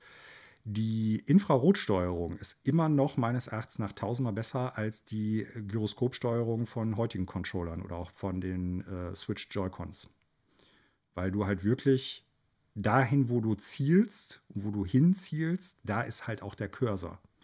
Und äh, das war bei den Spielen, die es damals benutzt haben, sei es halt die, äh, wie heißt es, ähm, die sogenannten Rail-Shooter oder sei es auch so Spiele wie Resident Evil 4 das ist besser. Also da ist uns was verloren gegangen, leider von der Hardware her, was schade ist. Gleichzeitig, und da sind wir natürlich wieder bei dem Thema von eben aus der Neuigkeiten-Sektion, bedeutet das auch, dass das für manche Menschen mit bestimmten Einschränkungen schwieriger oder gar nicht möglich ist, dann sowas zu spielen. Aber, und da ist ja das Gute, Resident Evil 4 in der Grundversion hatte das ja.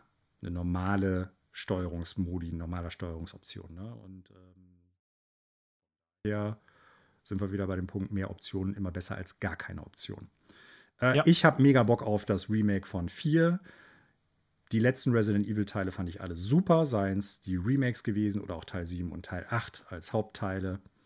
Äh, Capcom generell in den letzten, sagen wir mal, ja, sechs Jahren oder so, müssen mich, ja, hoffentlich tun sie es nicht, aber müssen mich noch erst enttäuschen. Die letzten Spiele, die die rausgebracht haben an großen Titeln, waren für mich alle Kracher. Resident Evil, äh, Monster Hunter World, Monster Hunter Rise, Devil May Cry 5. Also das war alles Top-Zeug.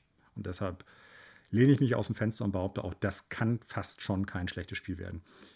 So. Würde ich auch behaupten. Da auch äh, ähnliches Argument wie bei Remake von Dead Space. Das gute ja. Spiel ist ja schon da. Ne? Genau. So, und ja, da gab es jetzt noch äh, in den letzten Wochen immer wieder Meldungen, ja, was haben sie eins zu eins übernommen, beziehungsweise verändert, welche Passagen sind in welcher Länge wieder. Ähm, da will ich auch vorher gar nicht irgendwie jetzt eins zu eins eine Schablone Nein. dranlegen. Das ist mir auch relativ egal, ehrlich gesagt. Ich will es so als Spiel erleben und dann werde ich mir danach ein Urteil machen, ob in meiner Erinnerung das anders ist von seinen Längen her, die Resident Evil 4 ja durchaus hatte im Original. Mhm. Ähm, oder eben nicht. Ne? Also wie das Spiel so im Jahr 2023 ist, werde ich dann nachher beurteilen. Äh, aber das Spiel, ähm, das ist ja auch sehr alles, ich sag mal, Haarspalterei. Das Grundspiel Resident Evil 4 ist ja trotz ein paar Verbesserungsmöglichkeiten und Längen da drin trotzdem super Spiel. Ja. Also mit Sicherheit gibt es da ein paar Modernisierungsmöglichkeiten. Es gibt auch ein paar Passagen, die sie meines Erachtens nach gerne verändern dürfen. Also vor allen Dingen so das letzte ich weiß nicht, Viertel oder Fünftel ist jetzt auch schon, keine Ahnung, sieben, acht Jahre her, dass ich das letzte Mal gespielt habe, vielleicht sogar noch ein bisschen länger. Äh, ja, warte mal, die Wii-Version ist ja auch ewig lange, ja, aber zehn Jahre mindestens, dass ich das letzte Mal gezockt habe. Ähm, die können gerne so diese letzte Sequenz auf dieser Insel verändern, wo es eigentlich nur noch ein Action-Shooter wird. Da, ab da ist das Spiel wirklich schwach oder am schwächsten. So. Komischerweise so ein, so ein äh, roter Faden, der sich durch Resident Evil Ziele, Spiele das zieht. Ende kriegen die nie Ende gut oft, ja, genau. Da meinen sie, die müssen da Action reinballern. Das funktioniert nie besonders gut. Und äh, da brechen, brechen die Spiele alle durch, also wirklich so auseinander. Zumindest seitdem die, ja, warte mal, Teil gewesen. Ich würde sagen, eigentlich schon seit Code Veronica, da ist das auch schon so. Wobei Code Veronica ist ja ein sehr heiß geliebter Titel. Ich persönlich finde ihn ja eher ein, eher ein schlechteres Spiel. Aber mindestens ab, seit, ab Teil 4 haben die das so, dass der Schluss immer irgendwie vergrützt wird. Also es macht das Spiel nicht nachträglich kaputt, aber da bricht das Spiel dann oft auseinander. Ja. ja. Ja, aber ansonsten äh, sicher gebucht. 24. Ganz März klar. Resident Evil 4 Remake. Falls ihr Interesse an Videospielen habt, solltet ihr euch das durchaus markieren.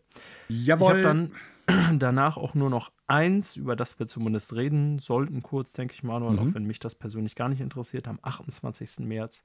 Ich finde den Namen ja schon ganz schlimm. Äh, Crime Boss Rockay City. Ja haben wir zuletzt ja noch eine große Präsentation bei den Game Awards erlebt. Ähm, ja, ein gewisser Hype für das Spiel, oder was heißt Hype? Ein gewisses Interesse an dem Spiel scheint durchaus äh, da zu sein. Äh, kann ich anhand der, ich sag mal, GTA-Anleihen durchaus verstehen, aber ansonsten, also für mich persönlich sehr uninteressant. Ja, also ich hatte bisher immer den Eindruck, ähm, dass die weniger in die GTA-Richtung gehen wollen und mehr so in die, ich sag mal, äh, Just Cause oder vielleicht sogar eher sogar noch äh, Saints Row-Richtung. Also nicht ganz ja, so überkandidiert ja, wie Saints stimmt, Row. Ein bisschen crazy, ja. Aber ein bisschen überdreht, nicht ganz so super ernst. Ne? Ähm, ich werde immer hellhörig, wenn die, also auf der negativen Ebene hellhörig, wenn die mit so vermeintlichen Stars daherkommen. Ja, ne? Und in dem Fall sind es ja sogar, stimmt in dem Fall sind es ja eigentlich eher so, ich sag mal, äh, abgehalfterte, Schrägstrich C-prominente Stars, so, ne? Also schon Leute, die man kennt, aber es ist jetzt nicht, was weiß ich, mir fällt jetzt gerade nichts anderes ein. Tom Cruise also, oder so. Ne? Nee, also kann man drüber reden, jetzt natürlich, ob äh, Danny Glover und Chuck Norris nicht auch mal irgendwann A- oder B-Riege zumindest waren, so was Schauspieler Hollywood angeht. Danny Glover auf jeden Fall, aber auch schon längere ja. Zeit, glaube ich, nicht Danny mehr. Danny Glover, ja. wollte ich sagen, mit Sicherheit äh, zur Dingsreihe. Ähm, uh, wie heißt Weapon. die Actionfilme noch? Mhm. Lethal Weapon. Danke. Ähm, die ja auch alle super sind tatsächlich, ähm, aber das Eins ist bis vier, ja, die Serie nicht. Aber da ja, sind okay. die ja auch nicht mehr dabei. das stimmt, da sind sie ja nicht mehr dabei. Ja, Danny Trejo, Trejo, also schon sehr starbesetzt, ähm, aber ob ich das brauche, also eigentlich nicht. Wie ich jetzt auf GTA kam, ist natürlich jetzt aufgrund vor allen Dingen dieses äh, Florida-Settings, Open-World-Setting in den, ich glaube, 90ern soll es ja auch spielen, ne? also ähm, ja, was ja sehr an, wie heißt es noch, Vice City erinnert, so ein bisschen würde ich behaupten, oder ja. ja. Also, ich weiß, was du meinst. Also, das ist so ein bisschen so, ich sag mal, die Erinnerung auf, ja. so, so, eine bestimmte Ära versucht irgendwie abzubilden in einem genau, überzogenen, ja. in einer etwas überzogenen oder überzeichneten, müsste man, glaube ich, sagen, äh, Art und Weise. Ja, hm. ja also, ähm, ob das Spiel was wird, werden wir dann sehen. Wir beide werden es wahrscheinlich nicht kaufen, gehe ich ziemlich sicher von aus. Nö, genau. Das war es dann auch bei mir mit März. Weiß nicht, ob du noch, also was heißt, äh, ist auch nicht schon, sind ja ein paar große Titel dabei. Bisschen weniger insgesamt, wie gesagt, aber hast du noch sonst irgendwas, was wir übersehen haben? Was heißt übersehen? Also auch im März kommen wieder so ein paar kleinere Titel raus. Äh, aber ein Spiel, was man vielleicht noch erwähnen könnte, was jetzt nicht unbedingt eigentlich genau die gegenteilige, gegenteilige Definition von klein ist, nämlich äh, das nächste Legend of Game kommt, Legend of Heroes Trails to Asia. Ähm, die Trails-Serie ist ja so ein, so ein ewiges Projekt. Also mittlerweile, ich weiß gar nicht, neun oder zehn Mainline-Spiele, die alle miteinander und aufeinander aufbauen. So, wenn du die gesamte Story verstehen möchtest, musst du alle spielen und jedes Spiel hat auch irgendwie, keine Ahnung, hunderte von Stunden Spielzeit. Äh, ich persönlich bin nie mit der Serie warm geworden. Es gibt ein paar Leute, die das so als die Krönung von JRPGs überhaupt sehen. Ich, wie gesagt, für mich hat sich das nie hundertprozentig erschlossen. Ähm, aber zum Beispiel unser gemeinsamer Kumpel und Bekannter Lammo, äh, Grüße gehen auch an ihn raus, sollte er es hören, ist ja ziemlicher Trails ähm, Serienfan. Also ja. der wird es mit ziemlicher Sicherheit, denke ich, spielen, aber der spielt auch schon ewig lang an dem aktuellen letzten Teil. Ich weiß jetzt gar nicht, bei welchem er da ist. Äh, Trails of Cold Steel oder äh, Trails of the Sky ich steige da nicht mehr wirklich durch, aber ähm, das sollte man vielleicht noch mal eben kurz erwähnen. Am 14.03. kommt das raus. Ja. Okay. Ja, das war's dann mit dem März. Ähm, wie gesagt, bei mir relativ eindeutig mit Jedi Survivor und Resident Evil 4 Remake. Ich denke, jo. bei dir ist das ähnlich. Genau, zwei Pflichtkäufe. Und dann noch, wo lang geht's zur Fallen Dynasty? Das stimmt. das steht bei dir noch auf der Liste, bei mir genau. nicht. Ähm, Skull and Bones werden wir, wie gesagt, wo beide nicht kaufen, aber wir sind aber äh, mit Sicherheit interessiert, was daraus wird. Ja, ganz klar. Ja, das war dann auch äh, die Quartalsvorschau Q1 2023. Dir noch irgendwas, äh, bleibt dir noch irgendwas zu sagen dazu, Manuel? Willst du noch irgendwelche Wetten abschließen oder irgendwie ein Fazit zum Quartal geben oder irgendwas? Keine Ahnung. Ich finde, das ist ein sehr starker Start ins äh, Videospieljahr 2023. Ja. Und wir haben viele Titel, die jetzt noch äh, kein konkretes Datum haben, die auch super interessant sind. Da haben wir letzte Woche schon drüber gesprochen. Spiele, auf die wir uns freuen dieses Jahr. Mit Sicherheit wird da auch einiges noch von verschoben werden. Einiges wird vielleicht auch nicht ganz unseren Erwartungen entsprechen. Aber das Potenzial für ein wirklich extrem gutes Videospieljahr ist da. Und zumindest das erste Quartal ist auch wirklich sehr stark gefühlt. Also ich habe in jedem Monat jetzt zwei bis drei absolute Must-Have-Titel. Für mich persönlich, sage ich jetzt mal. Ja. Und darüber hinaus noch ein paar kleinere, die ich halt beobachte oder wo ich dann abwarte, ob ich mit den anderen Spielen schon durch bin. Also, wenn sich das so weiter durchziehen sollte, äh, wird das ein echt sehr gutes Videospieljahr. Und ähm, bisher sage ich mal, ist die zweite Jahreshälfte ja noch etwas leer. Ne? Also da wird es etwas unkonkreter. Man kann sich vielleicht schon irgendwie vorstellen, welche Titel da in die zweite Jahreshälfte reinrutschen. Aber ähm, auch da muss man abwarten. Also vielleicht ist das so ein Jahr, was wieder sehr, sehr stark losgeht und dann irgendwann so eine Flaute kriegt. Ja. Wie es ja eigentlich so 2022 so zwischen. Ich wollte gerade sagen, denn das letzte Jahr war ja auch so, dass äh, Q1 2022 äh, extrem stark war. Natürlich vor allem Mhm. Februar mit äh, Horizon, Elden Ring, so als den beiden großen. Jo. Ähm, ja, im Moment sieht es ähnlich aus, stimme dir zu. Ähm, das fürs zweite Halbjahr will ich jetzt noch nicht zu früh sozusagen hier äh, kritisch betrachten, weil eben wir wissen, Wie dass heißt- sich immer noch viele Daten bewegen. Aber Wie heißt das äh, Sprichwort? Du sollst das Jahr nicht vor dem 31.12. loben. Das tun wir hier natürlich auch nicht. Ja, aber uns steht ein äh, videospielreiches Q1 bevor. Ich fürchte, mein äh, Backlog-Vorsatz wird darunter leiden, aber ähm, wir werden sehen. Also für mich auf jeden Fall mehr Stunden, was es zu spielen gibt, als ich zur Verfügung haben Ja. Werde. Und ich denke, das wird nicht wenigen so gehen. Auch ohne Backlog, davon gehe ich auch aus. Richtig. Ja, Manuel, damit beschließen wir nicht nur die Quartalsvorschau, sondern auch die heutige Episode von Freunde fürs Extraleben. Ich danke dir, Manuel, äh, wie immer fürs Dabeisein und für die technische Vor- und Nachbereitung der Sendung. Ich danke auch allen Zuhörenden, die bis zuletzt durchgelassen haben, durchgehalten haben, so wollte ich sagen. Ähm, falls ihr nicht durchgehalten habt bis zum Ende, ist das auch völlig okay. Dann danke ich euch auch, bloß ihr hört es nicht mehr. Äh, hinterlasst uns gerne immer Kommentare, folgt uns bei Instagram, Facebook, Mastodon, wie auch immer. War jetzt die letzte Zeit ziemlich wenig. Das wird jetzt im Verlauf des neuen Jahres wieder ein bisschen mehr Fahrt aufnehmen, äh, wie das mit allem anderen auch so ist. Denn ja, so viel gab es irgendwie jetzt auch gar nicht so zu posten, finde ich, so an aktuellen Meldungen oder irgendwas. Ähm, aber wie gesagt, äh, folgt uns da gerne oder tretet über die sozialen Medien auch gerne mit uns in Kontakt, hinterlasst uns Rückmeldungen, hinterlasst uns im besten Fall positive Bewertungen bei den Podcast-Portalen eurer Wahl. Und ansonsten bleibt mir zu sagen, ich freue mich auf die nächste Episode und sage ciao, bis zum nächsten Mal. Und ich sage Tschüss und bleibt extra freundlich.